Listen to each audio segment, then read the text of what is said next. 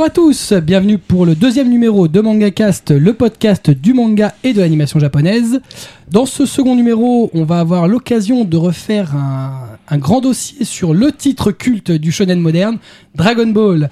On va revenir à l'occasion des, des 30 ans de la série euh, sur ce manga incontournable. Pour animer ce numéro 2, en plus de moi-même, Kubo, se trouve autour de la table Atras, Bonjour à tous. Blackjack Salut à tous. et Kobito. Bonjour. Voilà. la voix du téléphone rose, c'est bien lui, vous l'avez reconnu. Ça fait 36. 50 ans qu'il fait ça. 36, 15 moi-même. Pour accompagner votre émission, pour accompagner ce podcast, vous avez, vous le savez, si vous avez déjà vu le premier numéro cons- consacré aux cartoonistes, la page qui est dédiée, qui se trouve à l'adresse mangacast.fr slash numéro 2. Vous y trouverez toutes les informations, les images et les liens qui vont avec le dossier qu'on va traiter aujourd'hui. Vous avez besoin, oui, j'ai oublié, j'allais oublier un truc là d'ailleurs, j'allais passer sur un truc et en fait j'oubliais que, euh, et j'ai oublié de le dire la dernière fois, c'est pas bien, que si vous avez besoin d'aide sur les termes et les éditeurs euh, dont on parle pendant le podcast, on a une- sur le site une rubrique aide où vous avez bah, un peu tous les éditeurs français et japonais ainsi que les magazines de publication japonais dont on parle et vous pourrez retrouver, découvrir si vous ne les connaissez pas. Il faudrait que j'aille voir ça. hein. Voilà. Toi, tu, à mon avis, tu as beaucoup à apprendre. Notamment, on va parler aujourd'hui de Dragon Ball et de son, de son magazine de prépublication, le Weekly Shonen Jump. On en parle. Je vous le disais donc au programme aujourd'hui, on va discuter donc euh, on va discuter, on va faire un dossier sur Dragon Ball, le shonen culte du Weekly Shonen Jump, le shonen culte d'Akira Toriyama. Contrairement au premier numéro, on n'aura pas d'actualité. Étant donné la formule telle qu'on l'a, on préfère euh, dédier une émission entière euh, au sujet Dragon Ball.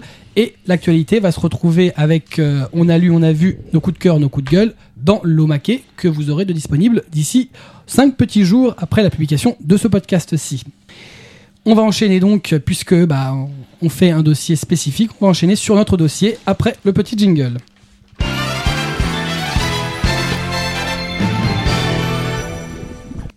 Un- C'est génial ça.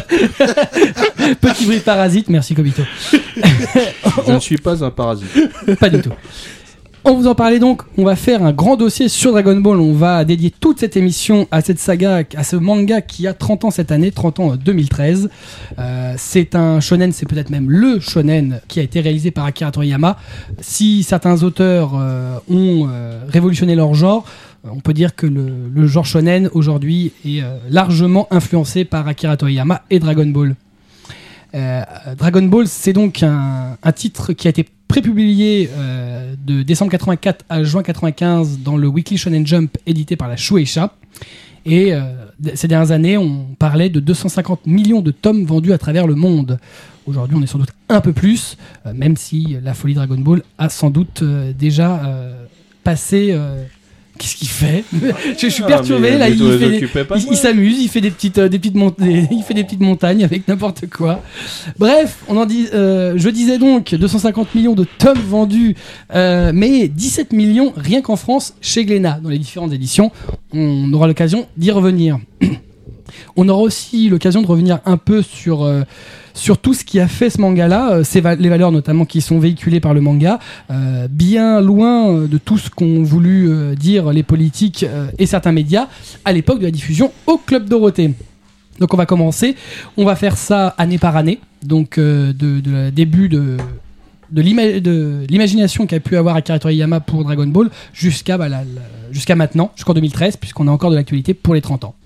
Donc on va commencer, et tout commence en 1983, mes amis. En juin 83, Akira Toriyama publie un mini-manga en deux épisodes, Dragon Boy, dans le magazine Fresh Jump, qui est un des euh, nombreux dérivés euh, de la Shueisha, euh, en plus du Weekly, du Monthly Shonen Jump et autres, qui va servir d'inspiration à Dragon Ball, notamment tout ce qui est dragon, même si c'est pas exactement le même, le même manga. De même, en novembre 83, donc la même année, il publiera un one-shot, Adventure of Tongpo, dans le Weekly Shonen Jump, donc là où sera publié euh, Dragon Ball, qui servira évidemment d'inspiration à Dragon Ball. On en vient, puisque 83 a peu de, peu de choses sur Dragon Ball, mais en 84, c'est donc le début de la publication du manga en décembre 84 dans le Weekly Shonen Jump. Euh, alors, on va un peu euh, dire de l'inspiration de Dragon Ball, puisque je sais pas si tout le monde le sait, mais Dragon Ball c'est quand même inspiré d'un roman chinois, d'une légende chinoise.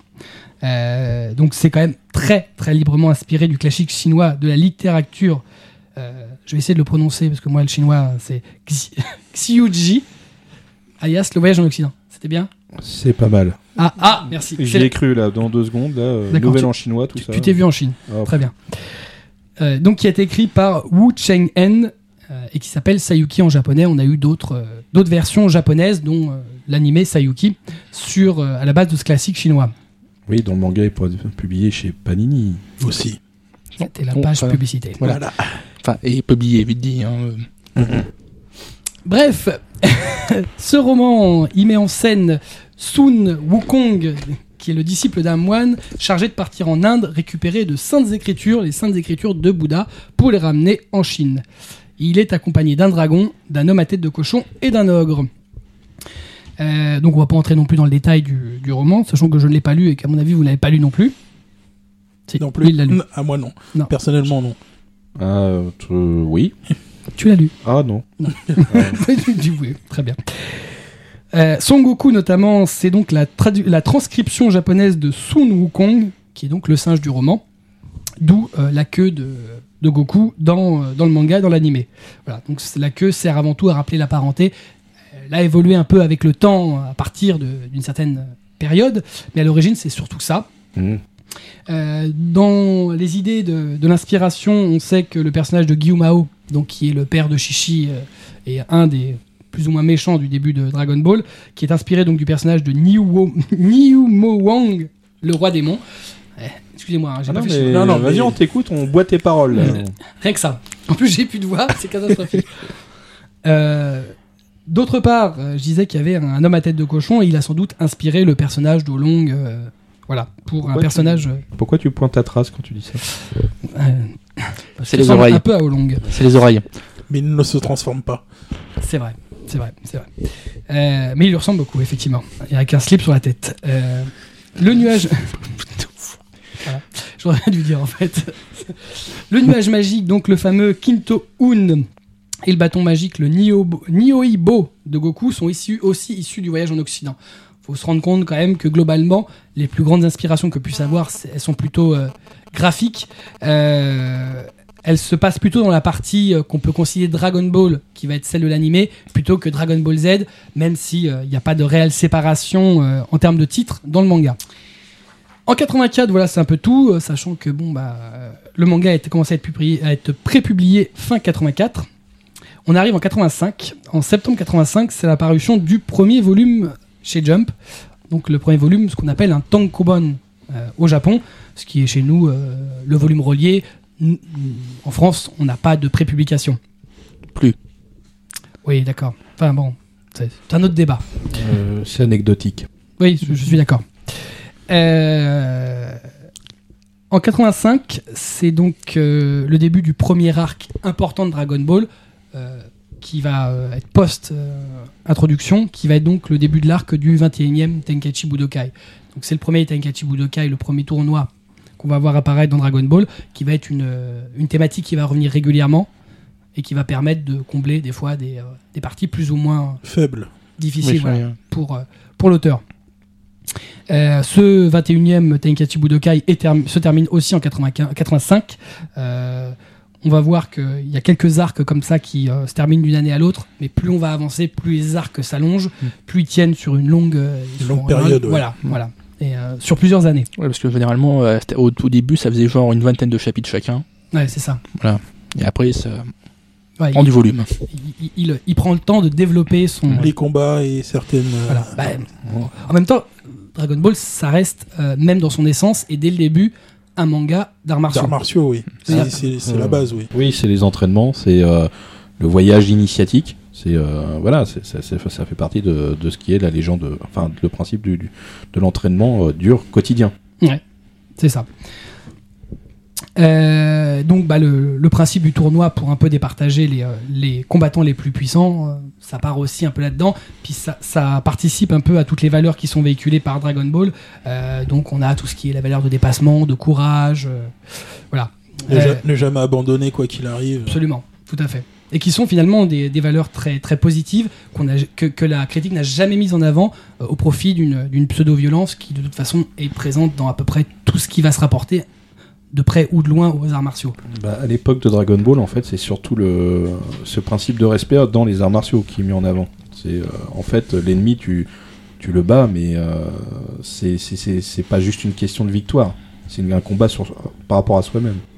Et puis il y, a- une question de, de, respect, euh, même si bon, les, ennemis finissent par, euh, pas, au tout début de Dragon Ball, mais par la suite a été éliminé, il y a toujours une notion de respect, euh, et on le verra plus tard, que ce soit avec Freezer ou avec Cell, il y a toujours une... Il y a quand même une notion qui est pas, qui est pas négative, qui est, pas- aussi négative que ce qu'on a bien voulu dire. 85 se termine, on passe en 86, plus précisément en février 86, puisque euh, ça, date, euh, ça va marquer une date importante à, à tout point de vue. C'est le début de la diffusion de l'animé de Dragon Ball s- sur la chaîne Fuji Television, euh, donc qui est produit par euh, Toei Animation, le grand studio euh, des années 80. Et euh, qui donc le- la série en elle-même ira jusqu'en avril 89 pour totaliser 153 épisodes. Euh, Dragon Ball, on est nombreux euh, en France, on est même tous en France, je dirais, euh, à l'avoir découvert euh, à travers sa version animée. Euh, Dragon Ball, Dragon Ball Z, c'est un peu ce qui, ce qui a marqué notre jeunesse et qui même marque aujourd'hui des générations encore à ce jour, qui marque même les États-Unis puisqu'ils l'ont eu beaucoup plus tard que nous. Euh, on se rend compte finalement que entre la, le début de parution euh, au Japon et le début de l'animé, il y a quand même une assez courte période, euh, beaucoup plus court que ce qu'on peut voir aujourd'hui euh, dans le- la diffusion euh, manga moderne, où on attend plutôt 2-3 ans avant d'avoir euh, une adaptation animée. En plus, une adaptation animée assez longue. Hmm. Bon, le fait est, c'est que le, le- le succès a été assez immédiat, tant au niveau du manga que de l'animé. l'anime. Donc c'était facile. faut quand même se rendre compte, de, je sais pas si tout le monde euh, s'en rend compte toujours, mais Dragon Ball, si ça a été un carton en France, ça a été un carton dans tous les pays où ça a été diffusé. Ça a été un carton avant tout au Japon. C'est pas pour rien que Bandai Namco continue à produire des jeux vidéo encore au jour Mhm. d'aujourd'hui. Il n'y a pas de licence qui fait ça aujourd'hui. Il n'y a pas de licence où on sort encore un Dragon Ball, un Dragon Ball Z chaque année. Faut peut-être voir autre chose aussi, c'est qu'à l'époque, il n'y avait pas non plus 50 trucs à voir. Certes, mais aujourd'hui, on se rend compte que la licence perdure, Ah oui, qu'elle a encore une existence 30 ans après. Mais c'est justement parce qu'elle est ancienne et qu'à l'époque, il n'y avait pas grand-chose, que ça a marqué ses es- les esprits et que ça se soit transmis après. globalement, euh, parallèlement, on, on a des, des publications. Saint Seiya, c'est contemporain de Dragon Ball. Euh, si ça a marqué le public français, ça n'a pas marqué le public japonais de la même façon. Euh, et on n'a pas autant de production. Dragon Ball des années 80, c'est finalement la production dont on peut retrouver le plus de choses en 2013. Ouais, mais je pense aussi que par rapport à la légende, c'est plus universel. Ouais, c'est possible. ouais. Ouais, Effectivement, que c'est ça, même ouais. les, les codes, euh, toutes les valeurs euh, en font quelque chose de beaucoup plus Ouais. universel et qui a influencé beaucoup plus de mangaka Ouais. que d'autres mangas de la même Ouais, époque. parce que Saint Seiya, des mecs en armure qui courent après une pendule, bon, voilà, c'est pas. J'aime beaucoup le résumé. Mais il C'est a pas très tort. vendeur. hein. Tu pourras le revendre à AB, AB Vidéo, ils vont être contents. Ah non, mais moi j'aime la série, mais je sais de quoi je parle. Oui, oui, oui, j'aime beaucoup le, le résumé. Les mecs qui courent après une pendule. Pour délivrer une DS qui se fait constamment. euh, Non, une otage professionnelle. Oui, exactement, ça. Tout à fait. 1986, on continue. Puisque en décembre 86, donc plusieurs mois après le début de la diffusion de l'animé, sort directement le premier long métrage, Voilà. euh, Sharon no Densetsu, donc euh, chez nous, euh, la légende de. Shannon. Voilà. Euh, c'est aussi euh, une des particularités de l'époque, c'est qu'on a beaucoup, beaucoup de films. Bon, euh, souvent pour les, euh, les, les festivals, Oui, soit du producteur, soit de, de la Shueisha, donc l'éditeur du manga, ça se faisait beaucoup plus qu'aujourd'hui. Euh, même si on en a encore aujourd'hui, la Toei fait plus de, Voilà. de, de faire comme ils en faisaient à l'époque. Globalement, le premier film, Shenron no Sense, c'est plus ou moins une adaptation des, des, Des premiers Des volumes. premiers volumes. premiers volumes. Alors, très librement, puisque le méchant n'est pas le même. Mm. Mais globalement, c'est pareil. Goku, euh, qui dispose d'une des Dragon Ball, donc la fameuse Dragon Ball à 4 étoiles, Quatre étoiles. euh, rencontre euh, Bulma, qui va rencontrer euh, plus tard, quoi qu'il arrive. Euh, donc, une fille qui est à la recherche de ses boules de cristal, qui restera un personnage euh, important dans tout le reste de, de la série. Donc, ils décident de partir ensemble à la recherche des autres boules pour faire apparaître le dragon Shenron. En, en chemin, ils vont rencontrer les personnages d'Olong, Yamcha, Yamcha. euh, Puer et euh, Kame Tortue Géniale. Globalement, on est à peu près dans le même, euh, la même logique, sauf que le- l'ennemi de- du premier arc, normalement, c'est Garlic. Euh, non, Non, c'est Pilaf. Pilaf. Pilaf, voilà. oui. Garlic, c'est la, la même chose, mais pour le, le film Dragon Ball Z. Oui. Oui. Voilà, Pilaf. Euh, et là, le- le- le- l'ennemi s'appelle Gourmet. Voilà, c'est le roi gourmet. Donc, euh, légère petite. euh, on n'a pas encore de film indépendant. On a un film qui est très inspiré, ce qui se faisait aussi beaucoup à l'époque et qui se fait d'ailleurs toujours beaucoup, malheureusement. Euh, 86, euh, au niveau du manga, c'est le début de l'arc du Red Ribbon. Donc, euh, chez nous, c'est l'armée du ruban rouge. C'est d'ailleurs son début et sa fin dans la même année. Pareil, arc assez court. Ah, Par rapport à, ce qui va pouvoir se, être développé par la suite dans Dragon Ball. Euh, on va pas faire on va pas s'étendre de trop, mais globalement, euh, on se rend compte que dans l'armée du Red Ribbon, il y a quand même quelques inspirations qui, Qui sont euh, très marqués. ouais. ouais, qui sont très marqués, qui de par chez nous ont pu choquer euh, l'opinion publique, notamment les uniformes qui peuvent faire penser à celles de l'armée nazie, euh, notamment ce fameux port du brassard rouge qui euh, clairement est une inspiration euh, directe. Tous les officiers de- effectivement du ruban rouge portaient un, bra- un brassard avec le, le logo du ruban rouge. Voilà, qui ressemblait à ceux des SS. À ceux des SS, ouais. Bon, Ça pouvait y faire penser. Alors après, est-ce que Ah. c'est vraiment ça? Y a, il y a- de toute façon, il y a, y a dans, dans toute, euh, toute la toute la l'édition de manga euh, bah, au Japon, il y a euh, l'armée nazie qui revient régulièrement comme une. Il faut se rendre compte que historiquement, euh, le Japon, l'armée japonaise a été alliée de l'armée nazie pendant la Seconde Guerre mondiale. Bon, après, ça, ça peut entrer dans des débats plus ou moins importants, mais euh, ils n'ont pas nécessairement la même vision, que nous de la chose. euh, D'autant plus que euh, les nazis utilisaient la, la croix gammée, qui, euh, du côté asiatique, est avant tout euh, un signe. euh, La qui a une- swastika, Oui, Voilà. exact. donc, qui a- qui est un signe religieux. voilà, et qui date de bien longtemps avant. hein. Non, mais c'est surtout qu'en fait, Toriyama a surtout une, une espèce de vénération pour tout ce qui est militaire, mais euh, dans le sens euh, véhicule, euh, Mm. uniforme, Mm. ce genre de choses. Ouais. Ça se voit, je veux dire, euh, Ouais. sans chercher le truc derrière, ça c'est vraiment euh, son truc, ça. Ouais. Et il y, y avait possibilité peut-être d'utiliser d'autres armées que, que, que celles euh, nazies pour, pour l'améliorer. Même si finalement, dans le dans l'idée de- de- d'en faire un, un ennemi. euh, Non, mais je veux dire, bon, on sait tous que je suis pas nazi normalement hein, euh, autour de cette table, mais euh, je veux dire, bon, les costumes étaient quand même classe. Je veux dire, là, je veux pas revenir sur Oui. un vieux débat, mais je veux dire, je pense que en fait, il y avait une, euh, c'est surtout la, cette impression L'esthétique. de- d'esthétique. Mm. Très bien. Euh, non, non, attends, 86 c'était pas fini. Ah, 86, c'était pas fini. Bah oui, parce que c'est quand même les, les deux premiers jeux qui sont sortis. Oui. Donc on avait sur console époque. Oui, donc les moins de. Pff, Oui, voilà. Là, les moins de 40 ans peuvent pas connaître. hein. Ah, mais il y a que toi qui connais parce que je vois même pas de quoi tu parles. Ouais, euh, la console époque, de toute façon, les euh, côté distribution, ça a été une, ça a été euh, très très peu distribué en Europe, hein, de mémoire. Donc on a, c'était le premier jeu, on avait Dragon Daikyo sorti sur époque. C'était bon, en bref, c'était un petit shoot Zen up où on avait euh, Goku sur, sur, le- sur le Kinto Kukun qui se battait avec le, le Naibo et le en faisant des kakamia, des kamehameha sur les ennemis pour récupérer des vies. Oui, c'était La bouffe. Ah, c'était euh, et en plus euh, tous les niveaux c'était les mêmes hein, donc et après on a eu le pro... aussi en novembre le premier sorti sur Famicom le premier sorti par Bandai officiellement C'est celui qui est sorti en France. voilà Oui. et surtout sorti en France sous Dragon en- sous le nom Dragon Ball et pas sous le nom euh, américain de Dragon Power D'accord. Oui, celui en fait où on cherchait les balles du dragon. oui effectivement c'était traduit avec les pieds mais bon Oui. ça c'est autre chose Les balles du dragon. Oui, on cherchait les balles du dragon, oui. Très bien. C'était juste horrible à faire. C'était juste horrible ce jeu. Ah, Oui, non, c'était surtout la, purge. tra- la tra- la traduction qui était Ah, elle était terrible, elle était terrible. Ouais, c'était une purge, j'avoue. Euh, 87. euh, en 87, euh, donc la sortie du long métrage, euh, la série continue à la télé, et la sortie du long métrage Majin Jo no Nemuri Hime, en France et nous, Le Château du Démon. Donc deuxième, euh, film, euh, là cette fois-ci euh, pas du tout euh, inspiré par la, par la série, pas du tout inspiré par l'histoire d'origine, euh, même si on peut plus ou moins le placer dans, dans, dans la chronologie. Globalement, un tout petit résumé. Euh, Goku euh, rencontre Krillin en arrivant sur l'île de Kame Sennin donc pour devenir son, son disciple. Euh, Kame Sennin euh, leur fait passer une épreuve euh, en leur disant bah, passez l'épreuve et Et Vous vous, serez mes de- disciples, ouais. absolument, c'est leur ramener une jolie fille. Ils partent donc à la recherche d'une princesse enfermée dans un château. Et donc ils vont avoir l'occasion de prouver leurs compétences pour ramener la donzelle. Euh, donc là, bon, même si on peut retrouver un tout petit, euh, un tout petite partie dans, dans, dans la série, dans le manga, puisque quand Il euh, leur ils vont chercher lunch, euh, Ils, bon, ram- ouais, ils leur demandent exactement la même chose, ouais, Mais ils vont pas si loin. Mais ils vont pas si loin, oui. Voilà. En 87, c'est le début de l'arc du 22e Tenkaichi Budokai, le 22e tournoi des arts martiaux. Donc pour la série, c'est le deuxième, nous, qu'on a l'occasion de, de voir pendant le manga. Il se termine la même année.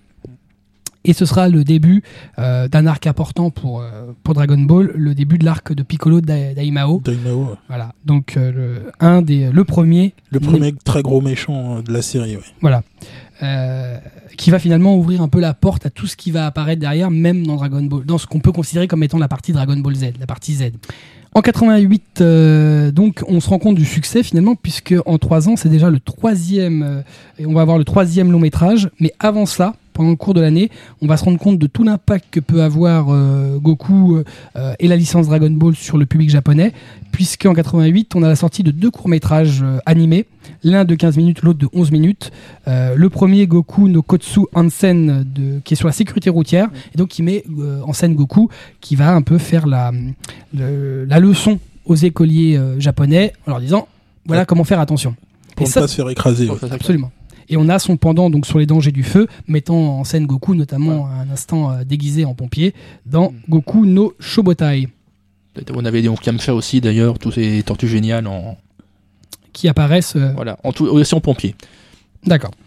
Voilà, donc euh, finalement c'est là où on se rend compte un peu de l'impact que peut avoir une série ou, ou un titre, euh, quel qu'il soit, euh, sur le public, dès lors qu'il est utilisé à des fins d'éducation, à des fins de- d'apprentissage. Euh, même si ça reste limité, ça reste quand même des choses importantes et on peut retrouver des personnages iconiques comme Doraemon qui ont eu... euh, qui ont eu cet usage, mais ça reste assez rare dans les personnages marquants du Marquant, shonen ouais. d'avoir ce, ce type d'utilisation.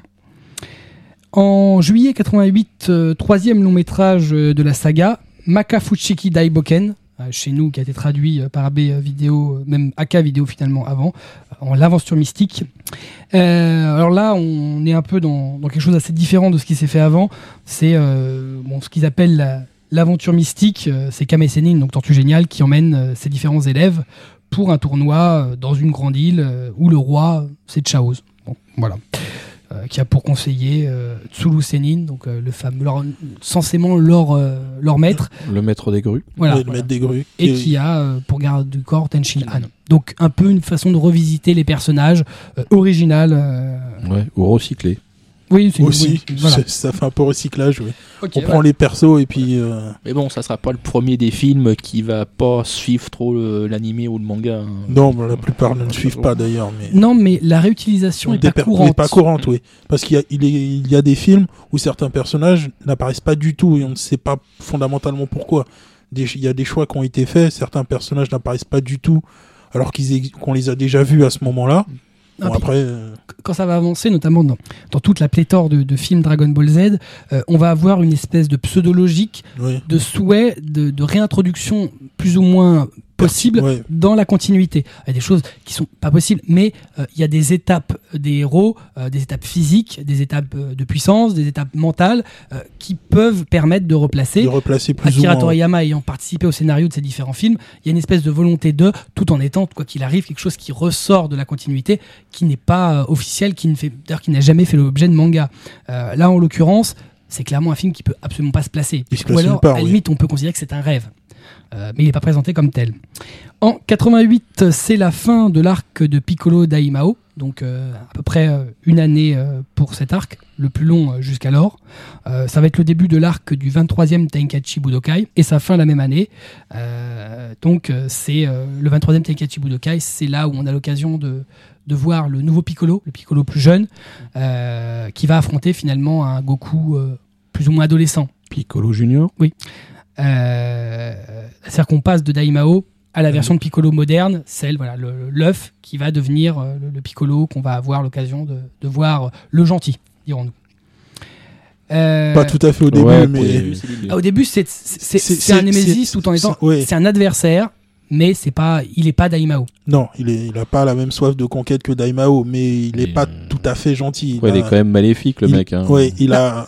Finalement, on peut tabler sur, la, sur le, le fait que Piccolo devienne positif au début de la saga Z, quand il se retrouve, on va en parler, mais Oui. quand il se retrouve chargé de, chargé d'éduquer euh, Gohan. Gohan. ouais. ce qui change un certain nombre de choses.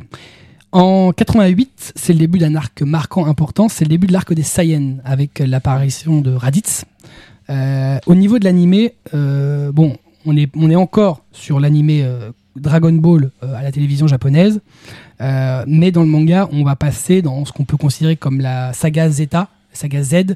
Euh, D'ailleurs, le- le- l'animé va changer de nom. Non. Effectivement, on va changer aussi un peu de propos.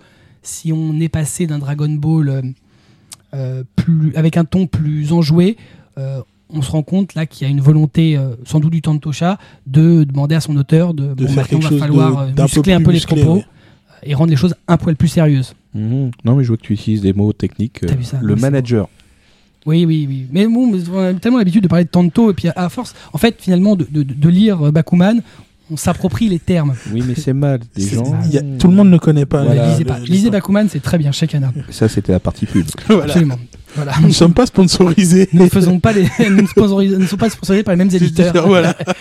Quand vous aurez la vidéo sur notre front, on a les logos des éditeurs qui nous sponsorisent. Donc moi c'est Pika. hein. voilà, très bien.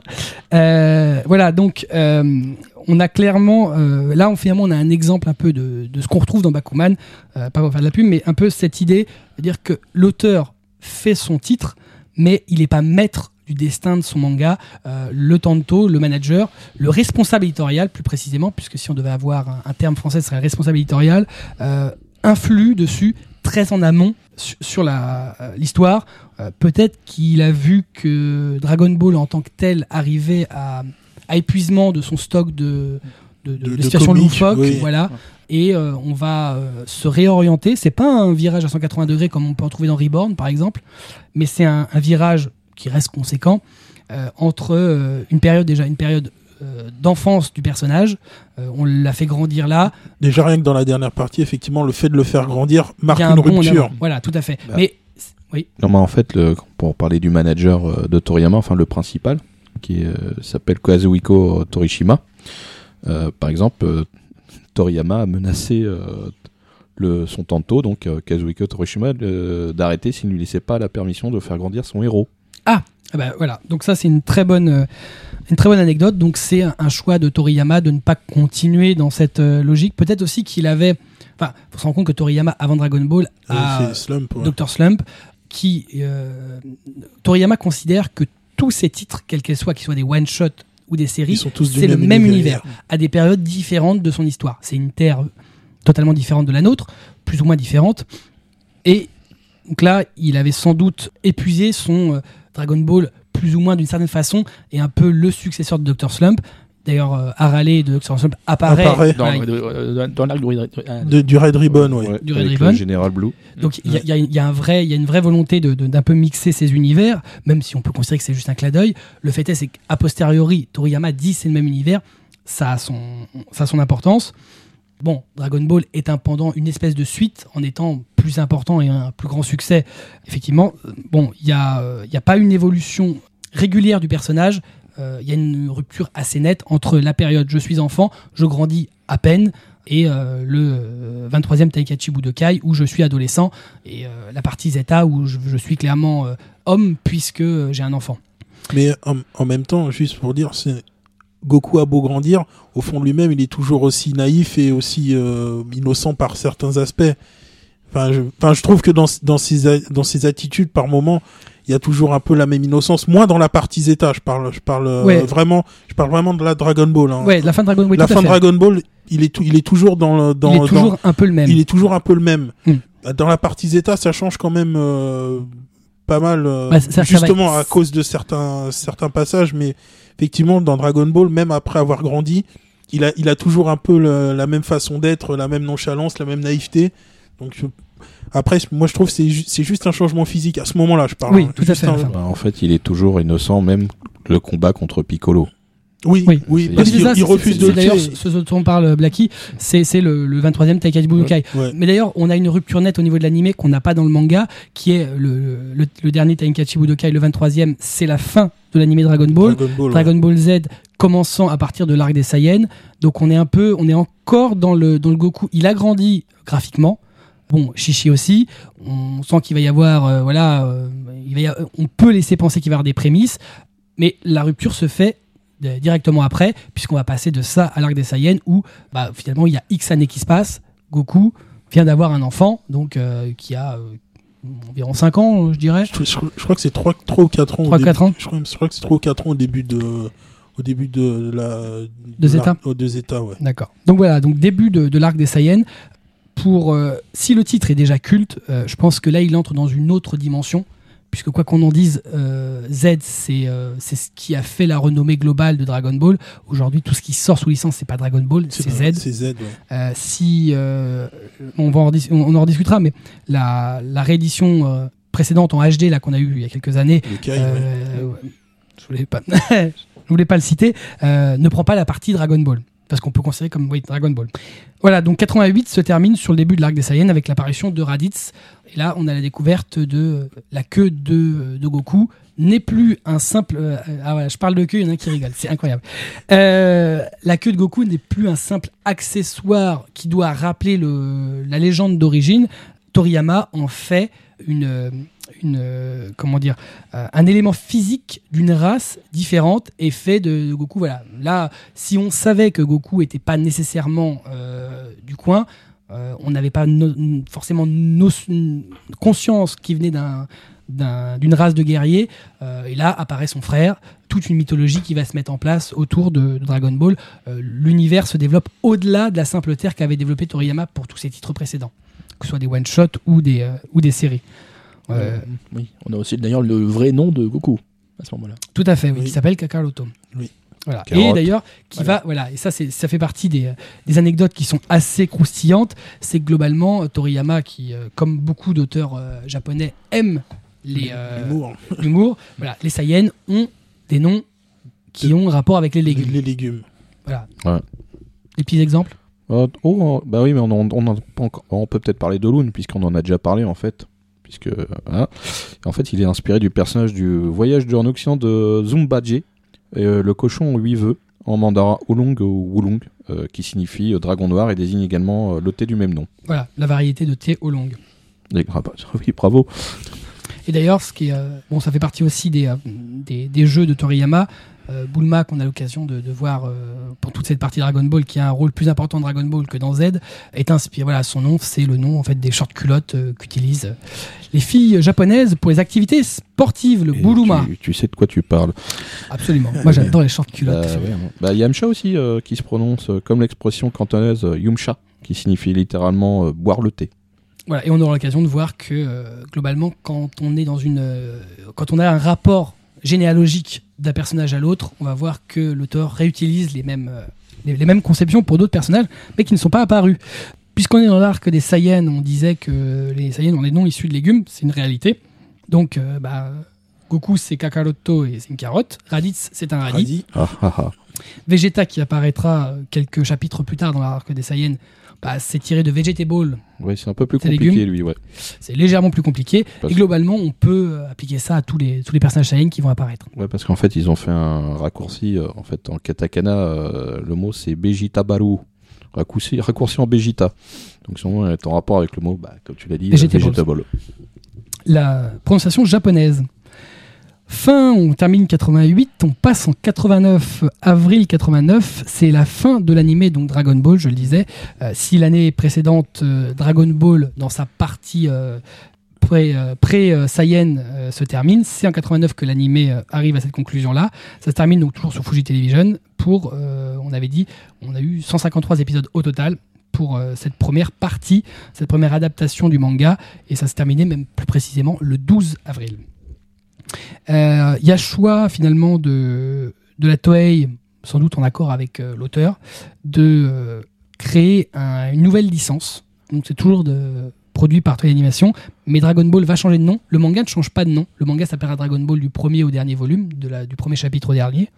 Par contre, l'animé, on change de logo, de logotypie, euh, mais totalement différent, et on passe à Dragon Ball Zeta. Dragon Ball Z, l'auteur euh, ayant... C'est euh, un choix direct de Toriyama. Parce que Dragon Ball, en fait, euh, la, la signalétique, ça se rapproche du dragon. Dans, le corps de la police, en fait. Puis bah, sur Z, bah, on, là, on est on est plutôt un titre en perspective, avec le gros Z à la fin. C'est plus, on sent le truc plus adulte quand même. Et euh, alors bon, il y a quelques quelques légendes qui signifient que Zeta c'est pour une espèce d'effet stylistique du 2. A priori de ce que dit Toriyama, c'est pas le cas, mais c'est bien pour signifier que Z sera la dernière partie de Dragon Ball en animé, qu'il ne devrait pas y en avoir d'autres. Les choses ne seront pas forcément aussi simples, euh, notamment avec un, un animé de ce succès-là, mais c'était l'idée, le postulat de base que Toriyama veut bien nous donner aujourd'hui. En avril 89, donc, euh, c'est le début de la diffusion de l'animé Dragon Ball Z. euh, plus précisément, donc le 26 avril, euh, 26 avril 89, on se rend compte que finalement, il y a deux semaines qui vont séparer la fin de Dragon Ball, le début de Zeta. C'est clairement un, un animé qui cartonne, donc on peut pas l'arrêter comme ça. On est dans une période où les animés font pas 26 épisodes, comme aujourd'hui. On est dans une période où les animés font euh, des centaines d'épisodes. Quand ils cartonnent comme ça, ça peut durer éternellement. On a aussi, parce qu'on a 153 épisodes dans Dragon Ball, mais on a beaucoup de fillers euh, pendant la période. Alors les fillers, c'est un peu toutes les, euh, les arcs que vont rajouter les producteurs d'un animé quand le manga euh, n'est pas encore arrivé, euh, quand il rapproche de trop, ils sont trop proches du manga, Mm, ouais, et qu'il faut, euh, En fillers, ils ont fait de le 149 à 153. voilà. Donc, Voilà, euh, c'était la partie qui a été créée pour la série, raccompagnant. Enfin, c'est en fait c'est Goku qui raccompagne sa future épouse qui découvre euh, la montagne sacrée sur laquelle se trouve le palais de, la, de son père qui est en feu, son beau-père en fait, Yomao. Gyomao. Voilà. Et il y a eu d'autres fillers d'ailleurs dans Dragon Ball. Il y en aura beaucoup plus dans Zeta. Parce que euh, voilà, bah, en même temps, plus ça avance en règle générale, un mangaka, plus il avance, plus il se fatigue, et euh, plus il est lent dans la production. Même si Dragon Ball globalement est un des mangas qui aura eu la publication la moins euh, chaotique que puisse avoir le Jump, euh, encore plus aujourd'hui. Dragon Ball Z, c'est une réalisation de une double réalisation de deux réalisateurs, euh, Minoru Kazaki et Daisuke Nishio. Et si c'est pas un, un canon de beauté, on peut pas le dire, il y a beaucoup d'épisodes qui euh, ont quand même pas on a beaux, beaucoup ouais. par dire. Ouais. Euh, globalement, à l'époque, dans les années 80, euh, fin des années 80, début des années 90, euh, on privilégiait la production et l'apparition d'un épisode hebdomadaire le plus possible, avec peu de coupures dans l'année finalement, parce que bah voilà, ça fait partie des. Enfin, c'est pas la même époque. On n'est pas euh, dans des, euh, dans des saisons de 26 ou 50 épisodes comme on peut les connaître aujourd'hui. La même année, en juillet 89, c'est la sortie euh, du premier long métrage Dragon Ball Z, Ola no Gohan OKSC. Euh, c'est à la poursuite de Garlic en français, qui sera d'ailleurs édité par AK Video. Et euh, donc voilà, ça c'est le premier animé de, de DBZ. Donc, comme je faisais mon- ma petite erreur euh, précédemment, euh, c'est donc là le personnage de Garlic qui apparaît là. De souvenir, il fait partie d'un arc filler, mais euh, Oui, il fait partie d'un arc filler euh, de mémoire. C'est entre, c'est pas le début de DBZ. c'est dans les, c'est dans les débuts de DBZ, mais je, je crois que c'est entre l'arc des Saiyans et Freezer. C'est un tout petit. Un Non. des- Oui, il Non, apparaît. non, parce que Garlic, il doit y avoir Goku. Donc, il peut Non, non, non. Ah non, il n'y a pas Goku. Non, il n'y a pas y a pas Goku. Goku. Goku n'est pas là. Et en fait, c'est effectivement le fils de Garlic apparaît. Et évidemment, à l'époque, nous n'avions pas vu ce film. On se dit, mais de quoi il parle? Parce qu'il parle effectivement de, de son père. Il veut se venger qu'il a, son père a été enfermé. Mais on ne sait pas du tout de quoi il parle. Donc, effectivement, c'était un peu compliqué pour nous euh, quand ça a été diffusé. Voilà, et donc le, le- le film est euh, finalement c'est globalement la même structure que, que, que cet arc-là. C'est une énième réédition. Euh, ce sera euh, de souvenir la dernière qu'on va avoir. Oui, d'ailleurs c'est la, dernière puisqu'après c'est le robot des glaces euh, qu'on Oui. va pouvoir avoir dans, dans la série. Certaines choses qui vont se passer pendant l'animé vont inspirer euh, les films, mais on n'aura plus d'inspiration aussi flagrante de, dans les films qui vont sortir par la suite. En, dans la même année, on va avoir. Alors là, par contre, je date pas dans le mois, mais c'est en 89. On va avoir la sortie d'un chef-d'œuvre. C'est la sortie du film taïwanais Dragon Ball le film. Était, euh, chez nous, il s'appelle Dragon Ball, le, Dragon Ball le film, alias La légende des sept boules de cristal, qui a été réalisé par Jo Chan et Long Chung, édité en France par New Family Video en DVD. Ouais, c'est un coprod philippine-taïwanaise. Exact, tout à fait. J'ai noté que Taïwan, mais c'est vrai que c'est Philippe, euh, Filippo taïwanais. Et euh, je sais pas, quelqu'un l'a vu d'ailleurs ce truc? Oui, Oui. Oui. oui. C'est vrai, Nous- moi jamais. Bah, tu, tu regrettes parce que dedans, il y a une fabuleuse scène de la, la danse de La Tortue danse Géniale. De, de Tortue Géniale, C'est elle juste, est juste mythique. mythique avec une musique. Mais ça fait, c'est juste énorme. Alors, le Oui. mec, il est avec une vraie carapace, il a la chemise hawaïenne, il a les tongs, Ouais, j'ai vu les photos par et il a un bonnet de bain, en fait, enfin, un faux crâne euh, plastique, mais c'est juste immense. Ouais, c'est bain, pas la même couleur quasiment que le C'est le, film de hein. série B euh, pour se poiler. Ah oui. Euh, Et- ouais, mais en même temps qu'il y a beaucoup de respect par rapport à la licence. Tout le monde Mais- peut pas dire autant. Même si effectivement le, On aura l'occasion de revenir sur, euh, sur ce genre de choses. le rôle de Goku aussi était tenu par une fille. euh, Oui. Ah, Oui, c'était une fille qui jouait Goku, même s'ils avaient essayé de cacher un peu le truc, ça se voyait quand même par moment. Ouais, enfin bon, il n'y avait pas Mais- grand chose à cacher. Non mais- plus, non. En 89, euh, c'est le la fin de l'arc des Saiyans avec l'apparition donc des personnages de Nappa et Vegeta. Et Vegeta. Vegeta qui va. Alors sans doute que l'auteur ne le savait pas à ce moment-là. Bon, il, il- Nappa se fait supprimer, donc euh, la question se pose. D'ailleurs, c'est important parce que après euh, d'autres personnages en Dragon Ball, c'est le premier personnage qu'on va vraiment éliminer euh, sèchement comme ça. En, en cours euh, sur ce premier arc, euh, c'est euh, Goku et, meurt. Il se fait, il se sacrifie pour pour pour que Piccolo puisse éliminer Raditz. C'est à ce moment-là que Gohan va être entraîné par Piccolo. Ça ramène Piccolo beaucoup plus du côté, du bon côté, du côté des gentils. Et ça développe un peu le personnage de Gohan qui était tout petit. On découvre avec Goku un peu l'au-delà et euh, la possibilité finalement de devenir encore, Encore plus, fort, en étant mort. Oui, il y a que Ouais, dans Dragon Ball où ça, Ouais, c'est conceptuel, ça quand même mourir et revenir plus fort. Ouais, c'est Ouais. une façon spécifique. Ah, en même temps, quand on voit euh, la vision de l'au-delà qu'a Akira Toriyama, tout au moins celle qu'il qu'il accepte de développer pour, euh, pour le titre, euh, c'est une, une vision plutôt sympathique. Hein, Ah oui, euh, ça, ça a l'air marrant, on les gens rigole. s'éclatent euh, bien. Hein. Bah, t'arrives, il y a un accueil, salut, euh, oui, voilà, c'est le roi des enfers. Bon, bah, vous avez fait quoi? Bah, c'est pas bien. Bon, bah, toi, tu vas à la laveuse automatique, tu vas laver ton âme et bon, toi, t'as fait des trucs bien, bah, t'as le droit de te réincarner. C'est ça. c'est- C'était assez marrant, effectivement. oui. Et donc, le temps que, que ses amis trouvent euh, les boules de cristal euh, sur Terre pour les, euh, les récupérer et donc le ressusciter, il s'entraîne pour devenir plus fort parce que Raditz annonce finalement la venue De, Euh, de des- Vegeta et de Nappa qui sont beaucoup plus forts beaucoup que plus lui. puissant que lui, tout à fait. Euh, faut quand même se rendre compte que euh, Raditz à l'origine ne vient pas pour éliminer Goku, Non, mais pour le pour récupérer, le récupérer. en lui expliquant finalement il a été envoyé sur Terre pour asservir la race humaine, pour servir finalement de, de premier Saiyan sur Terre, qui doit normalement, à- quand il vient le chercher, a priori, d'emblée, c'est- il devrait déjà avoir euh, Avoir mission. détruit la Terre, oui. En fait, je pense qu'il n'est pas là pour asservir, il est là pour nettoyer la Terre, c'est-à-dire nous éliminer pour que ça soit tout propre pour revendre la planète. T'as l'impression de vivre dans le monde de Toriyama. Euh, oui, tous les jours, surtout Bon. quand je te vois. Très bien. Je ne veux pas savoir à euh, qui je te fais penser. Comme Gollum quoi, un bon petit coup sur la tête, ça fait du bien, parce que c'est à cause de ça qu'il a pas fait d'ailleurs, Goku. Hein. Tout à fait, c'est vrai. Ce fameux coup sur la tête, mais qui va revenir finalement dans une autre. euh, et on va avoir une importance dans un film dont on parlera tout à l'heure. Et ce coup, a- ce coup sur la tête a une grande importance dans, dans le développement du personnage. Donc, la, la fin de, de l'arc des Saiyans. Donc, ils se battent contre Vegeta. On, dé- on découvre évidemment que euh, Gohan, qui est un sang mêlé entre le, le Saiyan et l'humain de par euh, Shishi, manifestement est quand même euh, plutôt euh, bien gaulé, puisqu'il est costaud. Parce que finalement, c'est grâce à lui qu'on arrive à.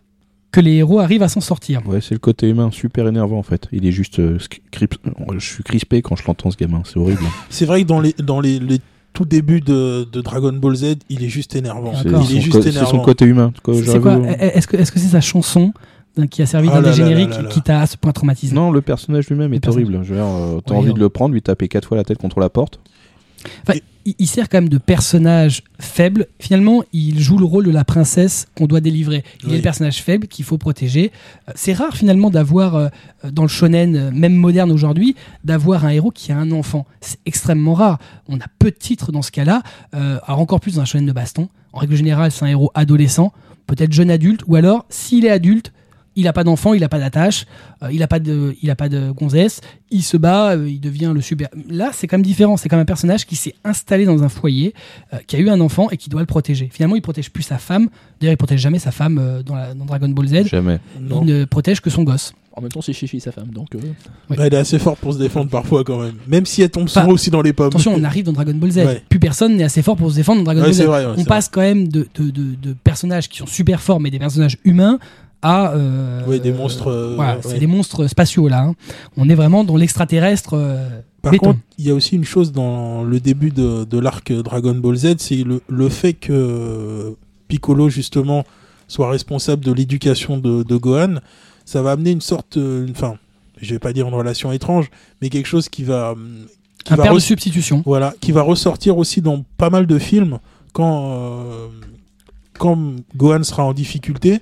Très souvent, même quasiment à chaque fois, celui qui viendra le sauver, c'est Piccolo. Mais pas que, parce qu'en fait, on se rend compte que euh, au-delà de ça, parce qu'effectivement, il y a cette notion-là, et qui Oui. va apparaître d'ailleurs dès l'arc Freezer, le prochain arc, Oui. mais il y a avant tout un aspect graphique, c'est-à-dire que le, le Gohan ne ch- choisit de ne pas s'habiller comme son père, Comme son père, qui mais- porte toujours le même costume orange, Oui. même si le, la logotypie change, il est passé de Kame Sennin à Kaio, donc euh, ces différents euh, maîtres, euh, il décide dès, euh, donc dès ce, premier arc, quand il est entraîné, par Oui, de- porter Pas porter le, le- la, même tenue, les tenues que, Piccolo. que Piccolo. Et ça Ah, va ouais. le suivre assez longtemps finalement. Ouais, parce que c'est une marque de respect.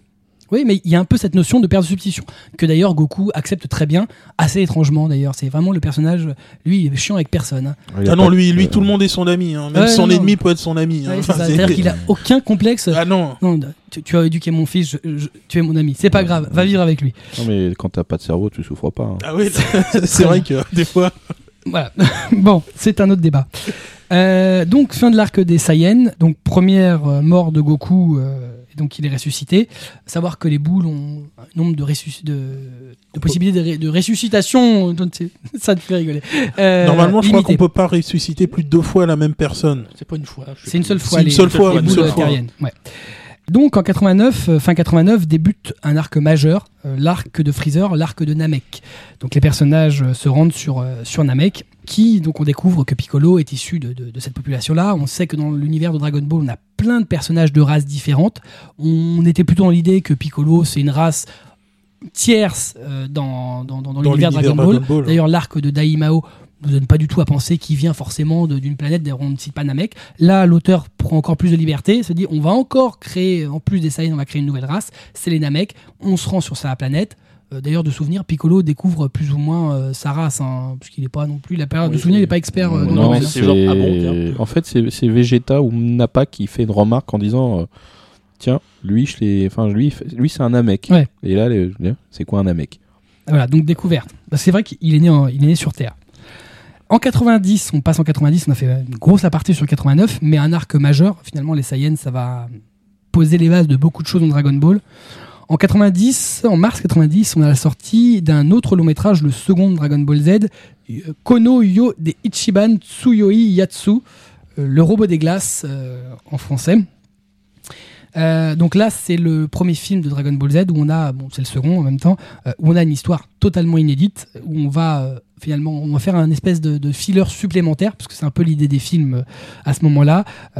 Donc ça met en scène le Dr Willow, un des plus puissants guerriers du monde, qui souhaite créer un robot super puissant. Évidemment, Goku, Piccolo et compagnie vont aller se friter, puisque c'est un peu le- la logique des, C'est la logique, oui. c'est la logique des fillers Dragon Ball Z. C'est-à-dire que si euh, ce qui est issu du manga va souvent, souvent un peu plus loin, les fillers sont hyper limités. Même si Toriyama participe quand même au scénario de ces films-là, Le scénario est quand même très basique Ouais. et généralement la durée c'est en, en gros 45-50 minutes, Voilà. excepté un ou deux qui sont plus longs. Mais c'est globalement Ça dépasse pas les ça 60 décompte pas les Ouais. 60 minutes et c'est Bah, vraiment un ouais. peu en même temps, faut un peu de l'action, un peu que, non, un peu euh, non-stop. Ouais. C'est euh, au-delà de, de- de la simple durée, c'est euh, une question de, de- simple diffusion. Oui, Euh, il- tout est diffusé par lot de deux films, un Dragon Ball et l'autre autre série qu'il y avait à ce moment-là. oui, Et donc, il fallait, globalement, il si on fallait pas les deux, énorme. on peut avoir une durée énorme sur ce type de film. Voilà. En juillet 90, autre long métrage, euh, et là on va en parler puisqu'on en discutait un petit peu tout à l'heure, c'est un long métrage qui a une importance pour nous français.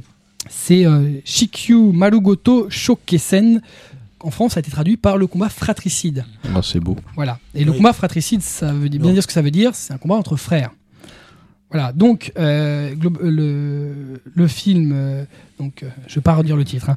Euh, Non. Voilà. C'est euh, donc ça permet l'apparence d'un nouveau euh, Saiyan, Thalès, donc qui ressemble comme deux gouttes d'eau à Goku. Ouais, Goku. Bah, vraiment comme deux gouttes d'eau. La donc, seule différence, c'est qu'il a une cicatrice sur, euh, sur une joue. bah, en Mais, même temps, on mais- peut mais dire que glo- mais globalement, c'est son portrait craché. Voilà, comme le père de Goku et son portrait craché Oui. avec une, une balafre euh, qui le différencie. Euh, voilà, donc il vient sur Terre pour planter un arbre pour puiser l'énergie de vitale vie, de la planète. Voilà. Donc, logiquement, Goku va attaquer. Euh, la logique des fillers de Dragon Ball Z. Euh, par contre, voilà, ce qui est important, c'est que Thalès, euh, le, le- le- le méchant de cette histoire, n'est pas du tout le frère de Goku. Non, ça a été, ça a été très longtemps euh, effectivement véhiculé comme idée que c'était le frère de Goku. Bah, véhiculé dans le sens où l'animé, alors, et dans, le- et dans, le titre, et dedans, c'est-à-dire que le Thalès s'adresse à Goku en français en disant mon frère. Donc voilà. Euh, D'ailleurs, euh, il, euh, alors que dans, dans la version traduction japonaise, À le aucun, à aucun moment, non. Parce que c'est vrai que les doublages français, pour l'époque, sont connus comme étant super bien faits. Ouais, mais à l'époque, on n'avait pas Enfin, grand chose. Attention, enfin, moi je m'inscris en faux là-dessus dans le sens où euh, ces films ont été édités en France en VHS par Aka Vidéo. Alors qui, si c'était pas euh, un éditeur, euh, bon, qui n'existe plus aujourd'hui, mais si c'est pas, si c'était pas un éditeur hyper euh, respectueux, à côté de ce qu'on avait pu avoir avant, c'était quand même ce qu'on avait de plus respectueux. Non, Je là- pense qu'il y a une vraie volonté finalement de, de, de, de- créer une, euh, après Raditz, de créer un espèce d'autre personnage. Non, mais la volonté pour moi, c'est surtout de le sortir, le film, c'est pas le problème. C'est que, en fait, le. Peut-être que le doublage ou l'adaptation n'a pas été au top de ce qu'elle aurait dû être. C'est est-ce que dans le- texte original, il lui dit vraiment mon frère? Non, Non, c'est-à-dire que dans le texte Voilà. original, très clairement, ça n'est pas son frère. Euh, alors, Thalès connaît Goku. euh, Parce qu'il parce qu'il sait que Goku a été envoyé sur Terre pour, euh, pour détruire la Voilà. Terre. Euh, Goku donc euh, explique qu'il s'est euh, tapé la tête et que c'est la meilleure chose qui lui soit Qu'il arrivée. lui soit arrivé, ouais, qu'il est content d'avoir fait ça, oui, c'est ce euh, qu'il lui dit. Dans l'animé, Thalès euh, a un rapport avec Goku dans le sens où les auteurs l'ont voulu comme une image de ce que Goku aurait, aurait, pu- été aurait été s'il n'avait pas été. s'il n'avait euh, pas eu le coup sur la tête, voilà. justement, Bah, en fait. si vous regardez bien, Thalès, il est gris, donc c'est son négatif. Tout à fait.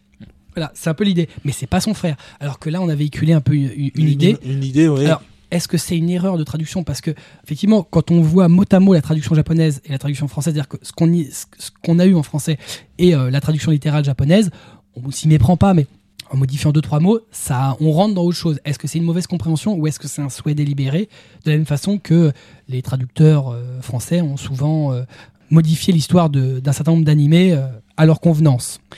Voilà, donc c'est pas le, c'est pas son frère, donc le combat fratricide. C'est encore, il est encore appelé comme ça dans les coffrets encore Oui, vendus, Il est malheureusement. encore, il est en- oui, dans le coffret de, de AB, vendu depuis 2-3 ans, 3-4 ans plutôt.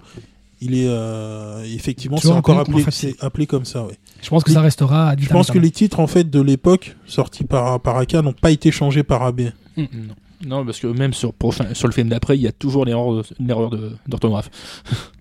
Voilà, en 90, mars 90, euh, c'est la sortie d'un nouveau. euh, non, je dis une bêtise, on était déjà en mars 90, c'est très bien. J'ai fait un retour dans le temps. En octobre 90, la sortie, là, là après les films, d'un téléfilm. C'est le téléfilm Tata Itori no Saishu Kesen Furiza no Inanda Zeto Senshi Songoku no Chichi.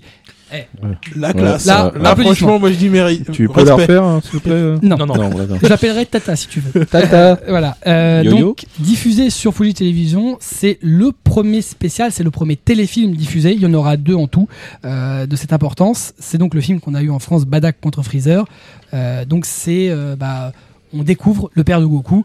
Les auteurs sont pas embêtés. C'est Ça copier-coller. copie Si Raditz c'était un personnage qui graphiquement était différent, c'est pas le cas de Badak. Non, Euh, et ça reste quand même, moi pour ma part, euh, c'est un des films qui m'a le plus marqué.